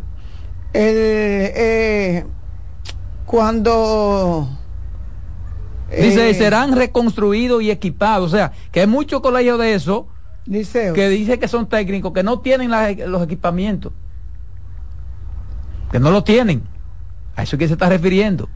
Yo lo que lo que sí digo es que sí es cierto que aquí no todo lo vuelvo y repito, aquí se suponía que iban a haber 300 y tantos eh, liceos eh, eh, técnicos. Eh, yo siempre he creído que no que no puede ser. Mira, No. mira, existen 315 liceos. Sí, 300 y pico de liceos. supuestamente donde se impartirá la educación técnica. que es donde se van a impartir, pero todavía ahora no los tenemos. Pero vuelvo y repito, eh, aquí hay ¿A buenos, eso a qué se refiere? aquí hay buenos liceos técnicos. Aquí el, el- ay Dios mío, ¿cómo es que se llama? Que los muchachos salen de ahí y salen casi ingenieros. Eh, De, de, eh, eh, eh, de este lado que está el- ese liceo, que los muchachos le tienen un terror cu- cuando lo está el liceo María de la Altagracia, un liceo que está frente a lo que era eh, bueno, lo que es la, la, la, la, avenida del puerto. Un liceo ¿Sabes que los ese- liceos ese tienen, liceo- tienen, un- tienen una especialidad? Claro. Por ejemplo, el bachillerato que yo Técnico. hice, el bachillerato ¿En qué mío fue hiciste? en filosofía y letras. Sí. El mío matemática. Filosofía Sí, y letras. Pero hay otro, sí, tiene hay su- otro que lo, ya hay otro Pero hay que ver si realmente se cumple con eso. No, pero hay otro que lo hace. es muy fácil decirlo. Y... No, hay otro que lo hace en informática. No, Entonces, a eso, a eso Mira, que se refiere. En informática, no, pero vuelvo y te repito. Pero él, él, es menos llamado, está haciendo denuncias. Sí, pero, tiene dos te, años pero te voy a decir una cosa. Yo, yo quiero que ustedes vean unas exposiciones de robótica que hacen esos muchachos de los liceos. En vuelvo y repito, hay un, eh, creo que Gaspar Hernández, Santiago Rodríguez, en esos pueblos por ahí, yo he notado, yo he visto muchos niños que han ganado concursos internacionales, que han participado en competencias internacionales, que han ido hasta la NASA. O sea, que la educación dominicana, eh, yo en, en, estos momentos tiene que ser de verdad, de verdad intervenida. Porque es que no hay forma de que algo esté funcionando bien. De que algo esté funcionando bien. O sea, cuando el ministro dice que los liceos son una farsa, gracias a Dios y al señor Víctor, tenemos que besarle los pies al señor Víctor, ¿cómo es el nombre, el apellido de él, el de Inavie? Que lo, el almuerzo Víctor todavía Castro. no ha explotado. Víctor Castro. Que eso, eso, eso todo, en estos meses, como que va viento en popa y a toda vela. Sí, sí. Parece el- como que eso, el- eso se calmó. Hay que decir que el INAVIE, por ejemplo, en la gestión de Está este señor, funcionando. eh, ha logrado Em- estabilizar, eh, estabilizar esos ese- ruidos y esas ese- cosas. esos ruidos. Sí. Yo no sé lo que INAVIE como que no pegaba yo una, no, yo no sé lo que están dando y que lo- yo no sé lo que están dando. Hay una llamada. Buenas tardes. Buenas tardes, buenas tardes a todos ustedes. Mira, Carmen, eh, Roberto y el patrón. Sí. No, como que aquí, aquí está haciendo un plan piloto, o sea, un plan piloto, un, un piloto plan, como se le llama, y probar y entregarle esos, esos liceos, hacer un acuerdo con, la, con los sacerdotes. Yo creo como que en las únicas manos que eso puede funcionar. Pero lo que pasa es que los, nuestros políticos no han querido, con un asunto que lo, lo sabe el patrón, que no funcionó ¿Y qué pasa después como los patronatos? Eh, también no, tampoco funcionó. Después no lo manejan como público, sino como Pero yo, pero yo, no, no, no, no, perdón, no, no tiene que ser patronato. No, no, espérate, tú, tú a los, a los políticos. Ya lo- ya- Pero es que, Mire, por ejemplo, aquí hay que cambiar eso, aquí hay que cambiar No, no, no, eso. no, no, aquí, no. aquí las cosas tienen que manejarla bien el Estado. No, pero le voy a decir algo. Le voy a Porque el espérate, Estado no sirve para nada. eh. yo, estu- yo estuviera de Todo acuerdo. el que da eso a un patronato, todo Mire, que da esto lo da no, esto, porque el Estado no tiene la capacidad de manejar una cosa bien. Mire, yo le voy a No, decir espérate. algo. Yo estuviera de acuerdo con usted totalmente. Si los si aquí los padres o las o, la- o las congregaciones religiosas no tuvieran sus propios colegios y su propio liceo y que van y, va- y van y firman con el ministro de turno para que para que educación asuma los costos de esos de esos colegios y entonces ellos dique que lo ponen, dique que lo ponen eh, eh, eh, de, de manera gratuita para los muchachos. Pero vaya usted a ver la brega que le da a los muchachos entrar a eso. Este año debieron de entrar muchos colegios que son de las congregaciones religiosas y eso lo comenzó a hacer Andrés Navarro. Andrés Navarro firmó muchísimos acuerdos con congregaciones Sí, sí, religiosas. pero es que yo, yo estoy en desacuerdo. Yo creo que las ¿Qué? cosas del Estado tienen que manejar el Estado, Sí. lo que tiene que funcionar el Estado. Algún día tiene que funcionar el Sí, Estado. Yo estoy de acuerdo. Entonces, todo hay que dar eso a un patronato y a otra gente. Pero el Estado no sirve para nada. Entonces. Bueno, no, pero no es el Estado en ese entonces, en ese sentido. Entonces seríamos nosotros como sociedad. Bueno, precisamente. Nosotros como El Estado como- somos todos, Nosotros como, precisamente. como representantes de y que nos dan en la mano a dirigir un, un liceo o una escuela, porque tú tú decías, mira, se arma un lío, están pidiendo que no quiten a una directora de un colegio, de una escuela, y de eso se trata. Los directores, los directores regionales, las, la- deberían de velar porque esto funcione. No debería de ser, ya le voy a quitar un ching la culpa al ministro y, y al gobierno, porque para eso como que se descentralizan la- las cosas. Pero vuelvo y repito, la educación dominicana, y no en términos de- de- de enseñanza, no estoy hablando de eso, estoy en términos de, de ge- de gestión, está en muy, muy mal parada. En términos de gestión, la educación dominicana está muy mal parada. Muy mal parada. la llamada. Buenas Buenas tardes. tardes. No, pero entonces Roberto, pongo más fácil. Vamos entonces a preparar gerentes, porque el hecho de que tú seas profesor, tú, no, tú quizás no, no aplicaría para, dir- para administrar una escuela, un, con- un liceo, no, no tiene, tiene, no tiene los conocimientos eh, técnicos para tu gerencial. entonces vamos a preparar gerentes de, de- de educación pública. ¿Por qué no? Vamos a hacer una materia, vamos a especializar un diplomado, una maestría, vamos arriba. ¿Por qué hay que hacer, Roberto? Exacto. Alguien tiene que aparecer y salvar esto. No poner en manos de todo el mundo una dirección de una escuela y que porque eso se pone a estar ya. Y eso lo ha hecho el PLD, todo el mundazo, y han fracasado todo. Eso es Porque correcto. no hay gerencia, no hay capacidad en ninguno. Pero me fracasó en su vaina de educación. Y fue el tipo más, más, más, más lúcido, y fracasó, fracasado. Entonces, vamos arriba, vamos Así a es, gerente. así es. Miren, eh, tratando el tema de, de déjenme esto un momentito, eh, nosotros en el introito hablábamos de lo que había sido, que realmente ese era mi tema, pero me, me involucraron ahí con la educación, porque de verdad que estamos, eh, eh, es preocupante lo que está pasando con relación a la policía municipal, eh, de que municipal, policía escolar, con lo que está pasando con los muchachos, con lo que está pasando con los profesores, eh, los profesores tienen aulas llenas de niños, no dan abasto, o sea, hay situaciones, hay un problema de, de gestión, de gerencia, que, tiene que, que tienen que sentarse, tienen que sentarse y mire, he visto pocas reuniones del, de- de- del, del Consejo Nacional de Educación y yo creo que deberían como de tomarse ahora en estos días y, y- y evaluar estos, estos primeros meses. Es que el Consejo tiene incluso establecido. Sí, un programa, un programa, claro está, pero que con los casos que se han dado, Roberto, pudieran hacer una reunión extraordinaria, ¿por qué no?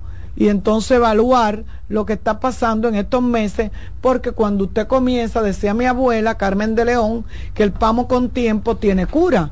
No vamos a esperar terminar el año escolar para poder resolver los problemas que están sucediendo desde ahora hasta agosto, julio del año que viene. Miren, yo decía con relación cuando vi anoche que me llegó la información del- de lo que se había decidido con el señor Donald Guerrero, que yo estoy en desacuerdo con toda la prisión, yo estoy en desacuerdo en esos casos, en caso de corrupción, en caso de...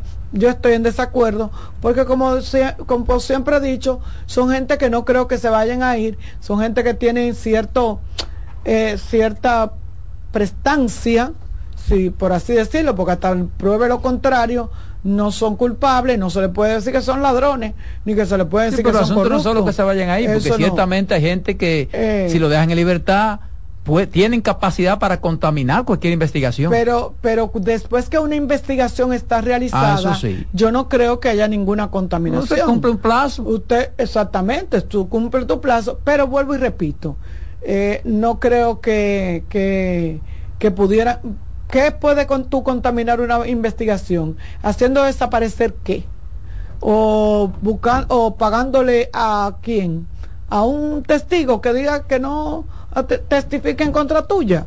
O sea, cuando tú tienes una, tú dices que tiene todas las pruebas necesarias para, para poder llevar el caso. Mira, eh, yo estoy en desacuerdo total con esa situación, pero vuelvo y repito, o sea, si la ley te lo permite, si la ley lo, lo permite, que está dentro de las siete, eh, ¿cómo es que ustedes dicen, los abogados? Que está, que eso está establecido, que esa es una de las de la, de las medidas. Sí, si la ley lo permite, Siete medidas. pues ¿sabes? bien. Ahora, sea, yo sigo como creyendo, pasa eso como con las encuestas. yo sigo creyendo, que está permitida. yo sigo pero creyendo, yo- se ha usado ahora de manera. yo sigo creyendo, yo sigo creyendo que sigue, que sigue primando la íntima convicción de un juez. Y me lo pone de manifiesto ahora lo que pasa con el señor Donald Guerrero, que me alegro muchísimo que está afuera. No lo conozco ni, ni- ni- pero una persona mayor, una persona que quizá ese no es su hábitat, no es su costumbre. No, la, la prisión no es la mitad de nadie. Eh, mira, hay gente que sí que se adaptan, No, que, no, que- la que prisión están mejor adentro que afuera. Eh, pero vuelvo y te digo, eh, hay condiciones diferentes y uno no puede venir aquí a quererse tapar los ojos. Hay gente que no, hay gente que pueden delinquir, que como dicen pueden ser eh, eh, corruptos de cuello blanco, pero que no Tú no te lo imaginas en una prisión, en un cuartito cerrado, con una chancleta y un poloche de rayitas. No, aquí no de rayitas, son mamey, creo verde, mamey, algo así. Pero bueno, pero lo que yo me, lo que me llama la atención es que yo entiendo que entonces vamos a tener que sentarnos a revisar todas las otras medidas. Porque si este señor, que es el acusado principal, que él es el, el, el, el cerebro ejecutor, ¿qué se dice? El cerebro creador, el, el que pensó, el brazo ejecutor. eh, y le hacen Eh, yo no, me eh, lo- los expedientes sí le ponen mucha el vaina cabecilla, el la del cabecilla, cabecilla, le ponen- no no se lo ponen grande para que pegue el que, cabecilla. el que se robó todo el que lo pensó todo el que lo, el que lo gestionó todo eh, ese el coordinador el, que, el, el jefe de la mafia. Si usted dice que ese señor al que usted le hace esa acusación, lo mandan para su casa, ni siquiera lo mandan con, con domiciliaria, lo mandan para su casa y le dice, le ponen una, una multa de 500, de 500, ¿cuánto es? 5 millones de pesos, que eso es un 10% por garantía, una fianza por garantía, 5 millones de pesos, es un 10%, son 500 mil pesos, que él lo va a pagar ahorita, por eso lo tiene él debajo del colchón. Eh, no hay que buscar mucho, no, no fue como, como, como el general, que el general tuvo que hacer una recoleta en las iglesias para poder salir. Sí, pero hay que decir, Eh, Carmen, hay pero que decir. hay que hay gente, eh, Roberto, escúchame, hay gente que su culpa es menor, que su culpa es menor. Sí, pero hay que decir, eh, personas eh, que, tira- que están presas, que están detenidas, que su culpa en otros casos, óyeme, Sí, pero en ese es aspecto por hay el que hecho de que firmaron en una empresa. Que en son- este aspecto hay que decir, porque mucha gente erróneamente le echa la responsabilidad al Ministerio Público. No, no, no. El Ministerio Público puede pedir lo que él quiera. Es lo que te digo. Lo que me imponen medidas de coerción son los No, jueces. pero es que yo no hablo del Ministerio Son Público. los Yo lo que jueces. estoy pidiendo es que los jueces... que son los que tienen que evaluar realmente si una persona necesariamente tiene que estar preso o no. Lo, de, lo demás jueces, aquí prima mucho el temor. Y, y como decía, yo siempre he dicho, pero lo que yo quiero es eso. Lo que yo quiero es que estos procesos se lleven de la mejor manera. Bueno, no te dirá, ¿y qué de qué mejor manera se puede llevar un proceso con una gente acusada de corrupción? Sí, hombre, sí. Sí, hombre, sí, la gente puede estar en libertad, la gente puede ir, la gente puede, cada vez que le llamen, asistir. porque lo de Odebrecht lo hicieron? Lo de Odebrecht lo hicieron.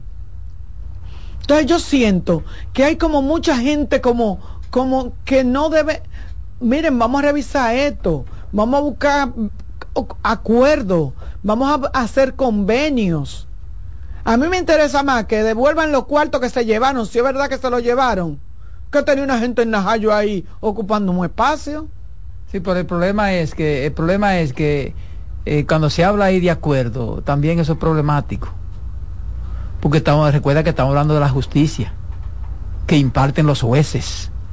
Entonces, ¿a qué acuerdo se va a llegar? ¿Y cuáles A son? los jueces le vamos a decir, mire juez, en tal caso es para esto y tal caso es para el otro. Ah, pero tú me dices a mí eso cuando tú de- dejaron al, fuera de los expedientes de Medusa al, al, cabe- al, al- al- al cerebro, al ejecutor, que eres la- el socio de, de, de Jean Alain, ¿cómo que se llama? Que se fue Sí, pero que España. los jueces no tienen culpa de eso. El vuelvo y te lo jueces están exentos repito, los jueces no están en entonces el Ministerio Público, así como lo hace con uno, que lo siga haciendo con los demás.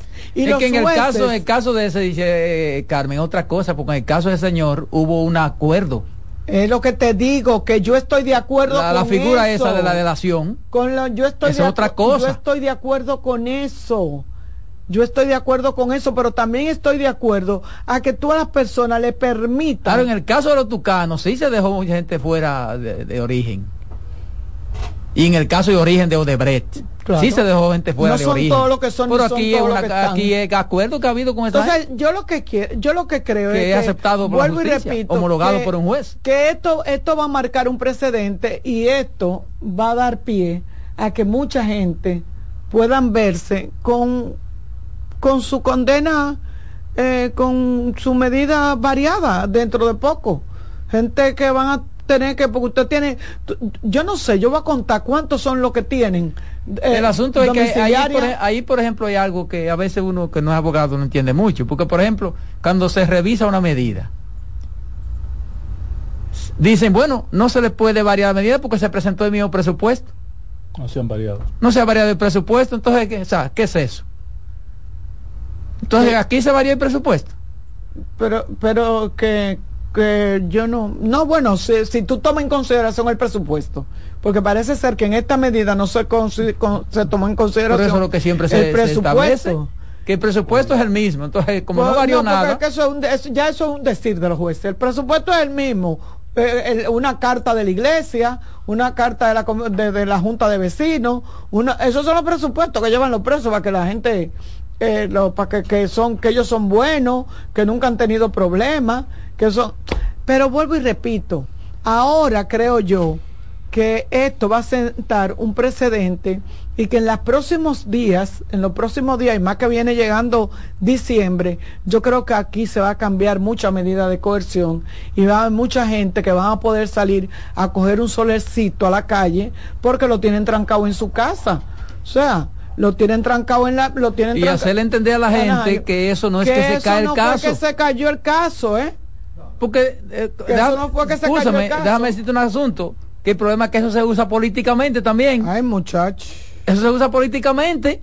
¿Por qué? Porque hay gente que se monta en esa plataforma para decir que porque le variaron la medida, se le cayó el caso. Vieron que no hay prueba, que no lo van a comprobar. Ah, mira, ya lo soltaron. O sea, eso lo usan también políticamente. ¿Por qué lo usan? Porque lo que se, se le ha enseñado a la gente es que es la prisión, que si no está preso, el caso se cayó. Así es. De eso quería referirme y de verdad que Qué bueno que la justicia comience a funcionar. Dale, Ramón, Román. En breve seguimos con la expresión de la tarde. Estás en sintonía con CDN Radio. 92.5 FM para el Gran Santo Domingo, zona sur y este.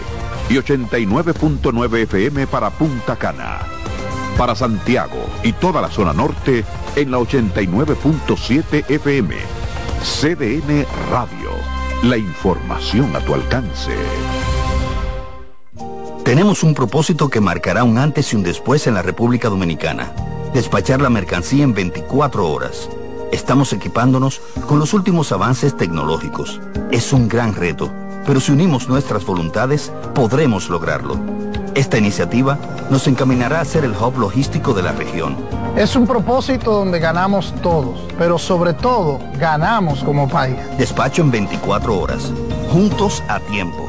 Dirección General de Aduanas.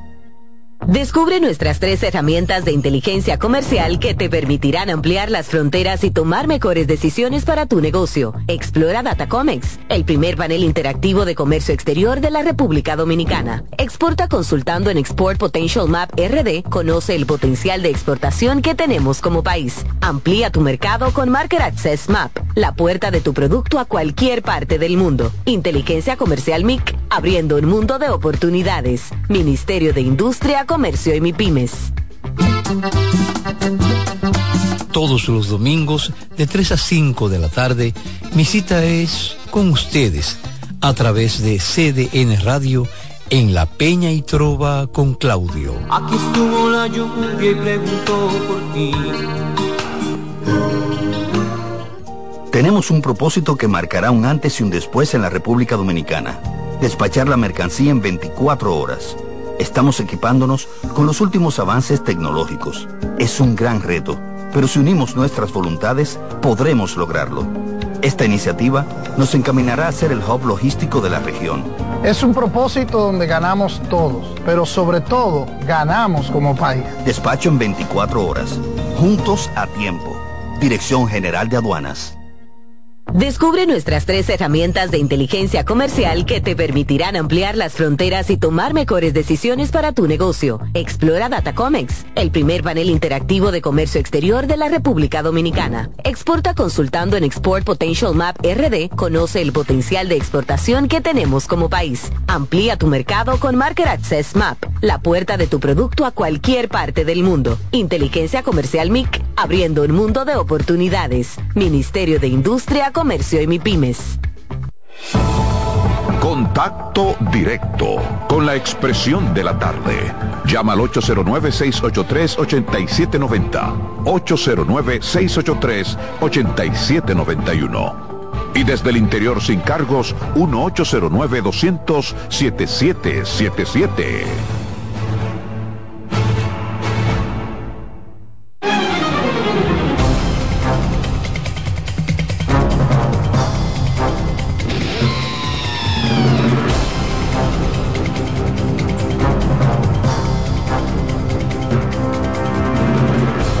Continuamos, continuamos aquí en la mesa la expresión de la tarde. Son las 4.39 minutos. 4.39 minutos. Hay una llamada, vamos a tomarla. Buenas tardes. Buenas tardes, Roberto. Sí, señor. Pero los políticos aquí son tremendos. Ahora hay uno que puso una agencia de cobro compulsivo. Todo el que me deba tiene que pagármelo con voto. Votando por Abel. Vamos a ver, le dijo. Y vamos a ver, le dijo uno. Ah, ok. Se refiere a Danilo, que dijo que, que, que tiene gratitud, que tiene que votar por haber. Ay, Dios mío. Buenas tardes. Adelante, buenas tardes. Diga usted, se cayó. Buenas tardes. Diga usted. Sí, buenas tardes. Roberto, por fin, lo de la, o- lo de la OEA, no fue de aquel lado porque no quiso ir o fue que los mismos haitianos no se lo impidieron, porque como que hay varias teorías sobre eso, no, como que no está claro. ¿Qué usted No, sabe sobre eso? ellos no han rendido el informe. No, no, porque ellos no fueron de aquel lado. No, yo, ellos ir. sobrevolaron, creo, que sobrevolaron la pero zona. supuestamente debieron ir y reunirse con las autoridades haitianas. Digo yo, ¿me entiendes? Entonces, como que supuestamente, según yo escuché especulaciones, que ellos como que no quisieron, lo de la gente de, de, de Haití, que ellos fueron. Bueno. Ángela Costa, el patrón. Sí, yo quiero eh, que Ansi, por favor, le demos un toquecito al amigo José Fran Peñaguaba, porque eh, José Fran tiene una actividad el próximo domingo, la- su asamblea ordinaria, todos los partidos, no sé, veo lento el proceso, apenas le quedan... ¿En qué está el bis? Eh, tú le preguntas ahora a José Fran, ¿en qué está el bis? Porque yo lo veo a él en otra Porque- cosa, menos en su partido. Claro, Eh, no, pero lo que él está haciendo Aló, es parte de su partido. José Fran, te estamos llamando, coge, coge el teléfono, que te Claro, estamos llamando. es parte de su partido. Él, él tiene su asamblea esta semana, pero yo siento que José Fran está bombardeando la alianza y no entiendo por qué. Eh, y, y estoy preocupado. Porque, lo, él no, porque él no es el... porque él no es el, autor- El armador, el actor, el armador.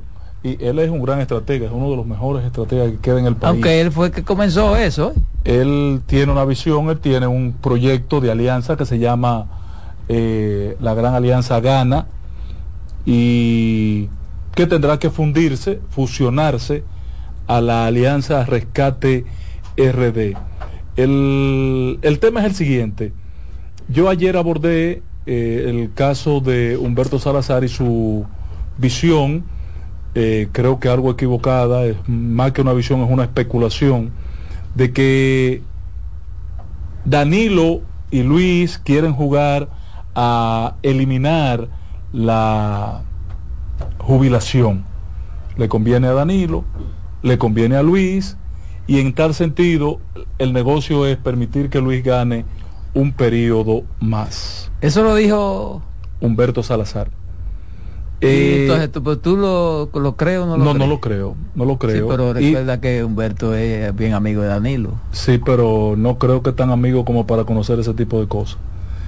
Y me luce que el PLD en las dos exposiciones que ha hecho el señor Rubén Bichara, en función de afirmar que está listo el proceso de alianza, hoy dijo que con más de 300 candidaturas comunes, más de 300 candidaturas comunes en el pasado, eh, eh, esto además de la necesidad de que el partido complete sus procesos eleccionarios internos. Todos los partidos van a tener que acelerar el paso en los procesos internos porque esto cierra el día 10 de noviembre y apenas quedan dos o tres fines de semana para que cierre el proceso. El PLD, el PRD, por ejemplo, tendrá 38 asambleas este fin de semana, simultáneas. Eh, y los partidos tendrán que hacerlo porque esto no es posible festinarlo de un día para otro. Y la semana próxima tendrá que hacer su elección eh, presidencial, la convención para definir a, Miguel como candidato presidencial, porque eh, ya se venció el plazo. Tenemos a José Fran. José Fran, buenas tardes, ¿qué tal?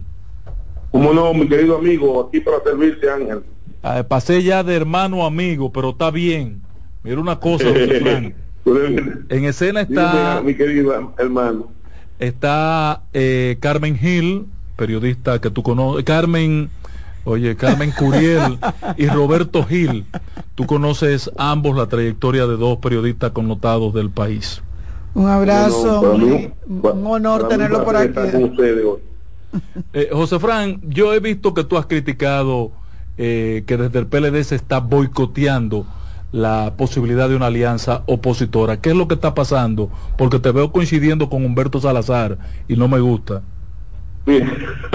no, mira, lo que pasa es que, eh, mira, hay sectores al interno del PLD, y todos sabemos, que no están a favor de la alianza. Son los mismos sectores que fueron vencidos por los pro alianzas en la reunión del comité político de hace dos meses hay sectores que insisten todavía en mantener su política de evitar en lo, lo que sea posible la alianza. Algunos porque tienen tratativas con el gobierno, u otros porque quieren apostar hacia un futuro incierto. Bien, pero hoy el problema es un problema de razonabilidad. El problema es que tú no le puedes pedir a un partido que haga lo que definitivamente no es posible hacer. La fuerza del pueblo liderea hoy la oposición política. Nosotros estamos dispuestos a hacer lo que haya que hacer porque estamos en una actitud abierta por alianza de construir una alianza, una alianza razonable, que tampoco, ah, que Leonel tiene mejor posicionamiento presidencial y por ende él tiene que ceder más. Es posible que se tenga razón. Ahora, no podemos hacerlo sobre la base de nosotros deprimir a nuestras propias fuerzas, porque si tú le das la candidatura a un candidato, a un partido que en un momento, en una demarcación esté en 10 con 10 puntos, y nosotros estamos en 32, 33, 34 puntos y deprimimos la estructura de nosotros, entonces ¿cómo se va a ganar? O sea, tenemos que tener mucho cuidado. Pero aquí hay un problema de razonabilidad por un lado y de intención dañosa por otro. Entonces, pero nosotros todavía apostamos, ahora todavía estamos apostando de manera principal Roberto Rosario, Natanael Posesión, eh, Nicolás Calderón, y todos nosotros todavía apostamos a que se pueda resolver ese problema. Pero, es que yo no entiendo ese planteamiento que tú haces, José Fran, porque eh, Bichara, las dos veces que ha surgido ese cuestionamiento, primero cuando lo hizo Humberto Salazar y hoy cuando lo haces tú, Bichara sale al frente y da un detalle eh, espléndido de, del avance de la de, la alianza, prácticamente sobre el papel planteado por Roberto Rosario. No, no, no, eso no es cierto. Primero, eso no es verdad. Mira, eh, eh, eh, las particularidades de lo que está pasando yo no lo voy a decir. Ellos saben lo que estamos hablando. Ahora, usted tiene que saber la buena voluntad que tiene un proyecto político como el del presidente Fernández, en el buen ánimo que está, estamos dispuestos a darle las dos principales, son las dos principales plazas ahora mismo. El Distrito Nacional de Santiago, y nosotros estamos dándole la alcaldía, no me nosotros y estamos dispuestos a dártela. y Santo Domingo Este. arranca por ahí. O sea. ¿Y Santo Domingo Este, José Fran? ¿Eh? ¿Y Santo Domingo Este? No, no, no. Distrito y Santo Domingo. Déjame decirte que solamente en esas dos plazas hay un millón cuatrocientos seis mil electores. Sí.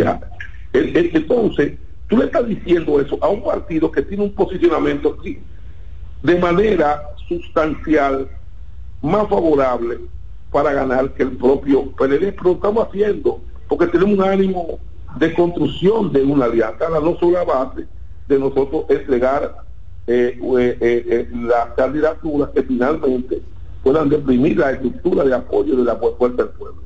Pero nosotros todavía no apostamos a eso, estamos apostando a la solución del problema ahora. a lo imposible no nos va a obligar nadie. Y más, y sobre todo, aquellos que sabemos que están en tratativas por asuntos judiciales, por permanecer patrimonio, porque aquí lo sabemos todo, no somos tontos, aquí no somos tontos, eh, somos tontos, aquí hay gente que no le interesa, Mira, no le interesa el PLD, no le interesa los lo, candidatos, hay gente que le interesa con su cuarto, sola y únicamente, y proteger su patrimonio, ¿tú me entiendes? Que todo el mundo sabe cómo lo consiguieron. Vamos a estar claros, porque hay, hay gente que está jubilado, de jubilado, que lo que tienen es su dinero y protegen eso y hacen tratativas con el gobierno por eso, eso lo sabe todo el país entero. José Fran, José Fran, Roberto Gil. Ese grupo no es su mayoría en el PLD. José Fran, tú que, tú que eres un gran conocedor, un gran conocedor de, de, la política, ¿cuál tú crees que es la posición de, de Danilo Medina? No, le está haciendo una Mira, posición. para mí Danilo Medina es un preso de las circunstancias. Hay que entenderlo. Si tal vez yo fuera Danilo, tal vez tuviera contra también de la alianza. Yo soy muy sincero, digo la cosa como son. Pero, entonces, si usted no puede tomar decisiones en favor de la colectividad, usted tiene que dejarse de lado para que lo decida otro, que es el caso. Porque yo tengo problemas con mis familiares, y tengo problemas con mis amigos que están presos, que tienen problemas, yo no puedo actuar en contra de ellos. Entonces, el, el, político responsable le da paso para que tome otra decisión. Esa es la realidad, porque no nos vamos a engañar. Ahora, yo tal vez tuviera una línea de alianza si yo fuera Danilo Medina o si yo fuera Gonzalo Castillo. Vamos a estar claros. Porque cada, o sea, ¿tú crees que en el PLD tanto Gonzalo como Danilo son los que están adversos a la alianza? Yo lo que digo es que cada quien tiene su situación particular y yo la respeto y la apoyo. Ahora, es un problema político, como político, y hay que ser razonable. Y no estoy diciendo que ellos estén o no estén, yo lo que estoy diciendo es otra cosa. Yo estoy diciendo la circunstancia de cada situación. Ahora bien, el problema es que el papel que debe jugar para mí, Danilo Medina y todos los es jugar en favor de su partido y jugar en favor de la oposición. Sí, pero lo que está planteando el PLD, eh, José Fran, es que ah, se, haya, se, materialice un intercambio de candidaturas municipales por candidaturas municipales. O sea, que si se hace un acuerdo por en Santiago. Entonces está bien, ok, vamos, vamos a hacer entonces, ven, vamos a ver, vamos a ver, vamos a ver lo que se llama peso electoral. si, tú, si yo te doy aquí el distrito y Santiago, que tiene un millón quinientos mil de todo, ¿tú sabes cuántas candidaturas tú tienes que darme? Tú tienes como 60 candidaturas a, a alcalde, porque por peso electoral. Porque tú no puedes pretender que el Distrito Nacional es que lo vamos a cambiar por Pedro Brán, o el Distrito Nacional lo vamos a, cobrar, a, cambiar por guerra. ¿Y cuál es la suerte de Santo Domingo Este, José Fran, en ese acuerdo que se está pautando? No, porque no porque yo también quisiera Santo Domingo Este. este tú le das mira, este Santo Domingo Este. Cambiar Santo Domingo Este por Santo Domingo Norte, por ejemplo. El Distrito Nacional, Santo Domingo Este y Santiago hay oye bien, dos millones doscientos mil electores. Bueno, pero los candidatos del PLD son los que tienen potencialidad de ganar pero, ahí. Pero, no, no, podemos entender, eh, eh, para partir de la tesis que tú mismo planteas, los que tienen posibilidad de ganar son los candidatos. El problema de lo que le plantea José Fran es que ahí hay un pulseo, José Fran. Entonces, ¿cómo resolver eso? país es la fuerza del pueblo. Ay, no le quepa el menor duda. Y estructura mata reconocimiento público, no liderazgo, porque aquí no hay líderes Pero Aquí hay gente con mayor reconocimiento público que algo. Usted, la estructura con la que aquí solamente se gana el distrito si aquí se integra la fuerza del pueblo. Son claro, Domingo. Claro, claro, eso está claro. Si no, Carolina gana. Si Carolina. Entonces, si está tan fuerte que vaya el PLD vaya al PLD. Eso no es, no nos vamos a engañar. Pero, si ustedes saben que, que no tienen la posibilidad de ganar solo, que están en un tercer lugar en esas tres plazas. Acuerdo, pero si tú no puedes. Pero el asunto lo que dice José Fran es que hay que llevar, hay que sea más fuerte. Bueno, José Fran, mira, ese tema vamos a posponerlo, porque a mí me gustaría saber qué tú vas a hacer el domingo, porque tengo entendido que convocaste a una convención del BIS. Nosotros a proclamar a Lionel Fernández. Nada más. Vamos nosotros, los bloquistas, a proclamar a Lionel como hemos hecho en los últimos veinte y pico de años, siendo coherentes, volvemos en este mismo nivel de coherencia. Peña Gómez debe darte una pela a ti desde que se junte contigo. No, no, no, Peña Gómez sabía en vida, porque yo se lo dije a él que iba a apoyar a Leonel Fernández. Para que estemos claros, yo estoy con Leonel Fernández por una indulgencia y una autorización en vida de José Francisco Peña Gómez, para que usted esté claro. Yo soy un hombre coherente y he actuado así toda mi vida. Oye bien, lo que traicionaron a Peña Gómez fue aquellos que después de su muerte fueron a la casa del doctor Balaguer a negociar el poder. Lo mismo que impidieron que Peña Gómez fuera presidente en el 94 y el 96. Además de Leonel, ¿qué otra decisión se va a tomar en esa convención, José Fran? ¿Eh? Tú vas a quedar con poderes de alianza. ¿Qué vas a hacer? Porque tú, que tú apoyas a Leonel eh, eh, y te quedas fuera de la alianza opositora. No, no, no, no. La alianza opositora depende. Si hay buena, en donde hay buena, buena fe, ahí estará el BIS y los partidos y una parte de los partidos que vamos a apoyar la alianza. Donde haya buena fe, donde haya buena fe, donde no haya buena fe, con nosotros lo cuenten. Bueno. No sé, ¿esa es la verdad? Bueno. Ahora, eh, donde esté mi amigo del PRD, ¿verdad? Ahí no hay problema. Ahí tú estarás. ¿Tú ves? Bueno, Bueno, le gustó el patrón Bueno, ahí. a- vamos, a, vamos a pedirle a, a- a- a Peña que perdone y no te dé la pela por ahora. Gracias, José Fran. Te llamamos en la semana después de la convención para ver los resultados. Terminamos con esta importante conversación con José Fran. Nos vemos entonces. Dios me le bendiga a todos. Gracias, José Fran. El lunes, si Dios lo permite, estaremos aquí. En breve, la voz del fanático.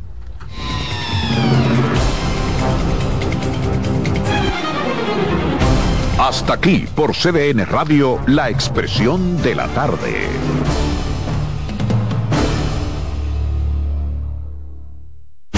Escuchas CDN Radio, 92.5 Santo Domingo Sur y Este, 89.9 Punta Cana y 89.7 toda la región norte. Lotoloteca tiene dos nuevos ganadores. Y esta vez reciben cada uno 24 millones 353 mil 388 pesos. Estos ganadores del Lotoloteca hicieron sus jugadas el lunes 26 de junio en el ensanche Ercilia Pepín, municipio San Francisco de Macorís. Y en Atodamas, provincia San Cristóbal. Lotoloteca, el juego cambió a tu favor. Oye, es que siempre me han gustado las gorditas. Son más sabrosas y tienen mamacita para morder. Y ese quesito quemadito en el borde, increíble. Atrévete a probar nuestra gordita pan pizza con el más rico queso mozzarella y provolón y tu ingrediente favorito hasta el borde. Hoy pide gorditas de Domino's. Que ahora Leonardo y 60 mil dominicanos más tengan su título de propiedad, lo logramos juntos. Gobierno de la República Dominicana. Entérate de más logros en nuestra página web, juntos.do.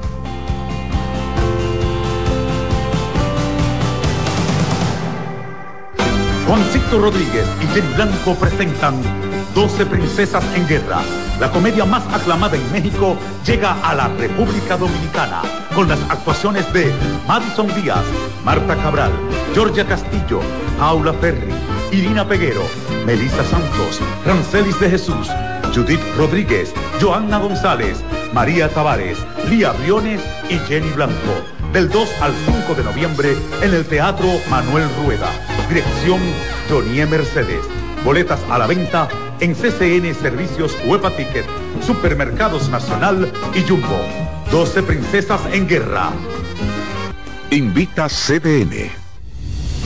Son 30 años asegurando el futuro de nuestros socios. 30 años apoyando a pequeños y medianos empresarios a convertirse en empresarios de éxito. 30 años aportando y ayudando a dinamizar una economía creciente, apoyando y fortaleciendo a los principales gremios empresariales que hacen vida en nuestra empresa cooperativa.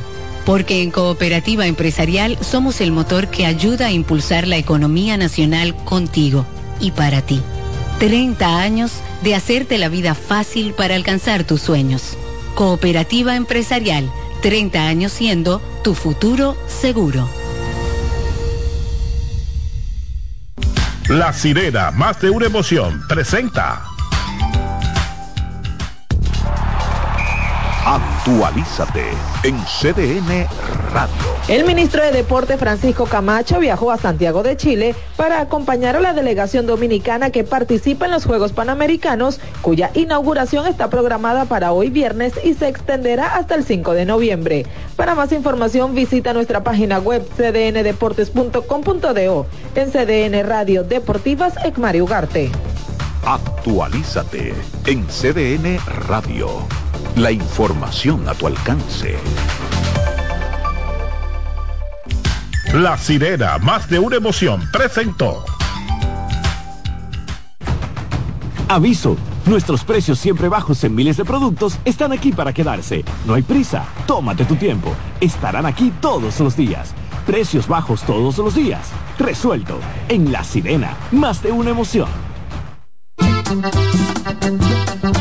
Todos los domingos de 3 a 5 de la tarde, mi cita es con ustedes a través de CDN Radio en La Peña y Trova con Claudio. Aquí estuvo la lluvia y preguntó por ti.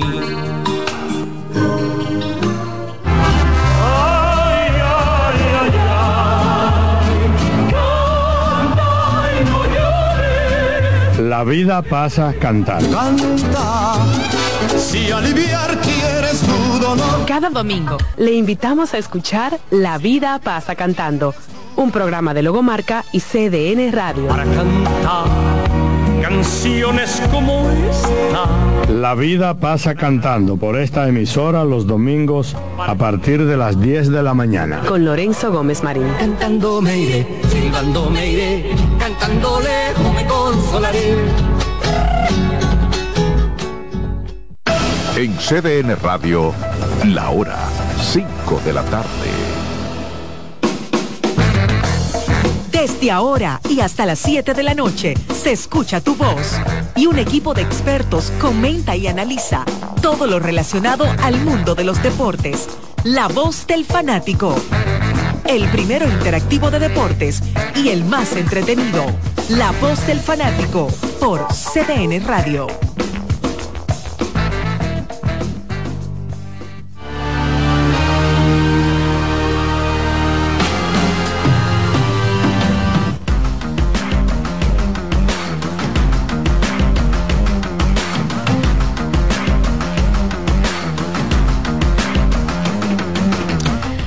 Muy buenas tardes, saludos República Dominicana, sean bienvenidos a una nueva edición de La Voz del Fanático, como es de costumbre, en vivo y en directo por CDN Radio 92.5 FM, 89.7 para Santiago y todo el Cibao. Manuel Paredes, un servidor Daniel Araujo compartiendo con cada uno de ustedes. Saludamos a todo nuestro cuerpo técnico, a Kianci Montero, a Román y también a Vladimir, el reemplazo de Lux del señor José Luis Martínez, que está en sus compromisos en los Juegos Panamericanos. Y justamente, tal como habíamos anunciado, vamos a tener a Manuel durante todos estos días, hablando, comenzando desde hoy, con la proyección de República Dominicana en estos Juegos Panamericanos y con el detalle diario del el día a día de lo que ocurra en cada jornada de estos juegos tan importantes, que son los Juegos de República Dominicana, ¿verdad? Porque en unos Juegos Olímpicos uno puede aspirar a, una que otra medalla, venimos de nuestra mejor participación en Tokio eh, 2020, que se celebró en el 2021. Sin embargo, no es la realidad, ¿verdad?, del deporte dominicano, que ciertamente ha venido aumentando su nivel eh, día tras día en los juegos donde uno puede aspirar a esa gran cantidad es acá y de eso y mucho más vamos a estar hablando en el día de hoy aquí en La Voz del Fanático. Así que sin más preámbulos, vamos a darle la bienvenida al señor Manuel Paredes. ¿Cómo está usted, señor Galletas? Buenas tardes, Daniel, a ti, a Kianci, a todos los oyentes de La Voz del Fanático, a Vladimir también, a nuestros control martes y a los que nos escuchan y nos ven a través de CDN Deportes y CDN Radio. Como tú dices, es un verdadero placer estar con ustedes estas dos semanas. Sí, mi casa normal, siempre estamos por aquí en La Voz del Fanático. Como tú destacabas, el preámbulo de los Juegos Panamericanos, hoy la ceremonia de inauguración que será a partir de las 8 de la noche hora de República Dominicana. También hablar del idón, del inicio que ha tenido esta pelota de béisbol invernal que ayer tuvo la implementación en ruedo del el reloj y la implementación de las nuevas reglas de la Liga Dominicana de Béisbol marcando una nueva era. También baloncesto local, baloncesto internacional, fútbol, NFL, de todo un poco, siempre completos y obviamente las llamadas de ustedes en la voz del fanático. Bueno, ayer tuvimos la jornada inaugural del béisbol dominicano, comenzó la gran pasión de República Dominicana. Tuvimos tres partidos que hay que decir, sobre todo aquí en la capital, lamentablemente la lluvia no permitió que el partido comenzara a tiempo, además de el, tema de la presentación de la temporada, la presentación oficial era acá en el Estadio Quisqueya. Hubo problemas incluso con el reloj en algunos de los partidos, que es parte del proceso, hay que decirlo, cuando usted entra a un proceso que es nuevo, es sobre la marcha que se van corrigiendo ciertos errores mientras usted se va haciendo más experto, entonces las cosas van saliendo cada vez y cada vez mejor. Ayer ningún partido pasó de, de 3 horas 15 minutos, luego de que el tiempo promedio de los partidos haya sido de poco más de 3 horas y media la, la temporada pasada. Obviamente es una muestra extremadamente corta, uno todavía no puede sacar ningún tipo de... pudieran ir pasando cada vez más y más rápido. Pero nosotros nos toca hablar de lo que vimos en el terreno de juego en el día de ayer. Por ejemplo, en San Pedro de Macorís el conjunto de las estrellas ganó su partido cuatro carreras por dos, en un partido extremadamente errático por parte del conjunto de los toros, que, que fue uno de los grandes problemas de esa organización el año pasado, el tema de, de la defensa que es un tema muchas veces de la liga en sentido general, la gran cantidad de errores que se cometen acá, sobre todo porque muchas veces hay jugadores que están fuera de posición, hay jugadores que no se acostumbran a una posición porque un día lo se significó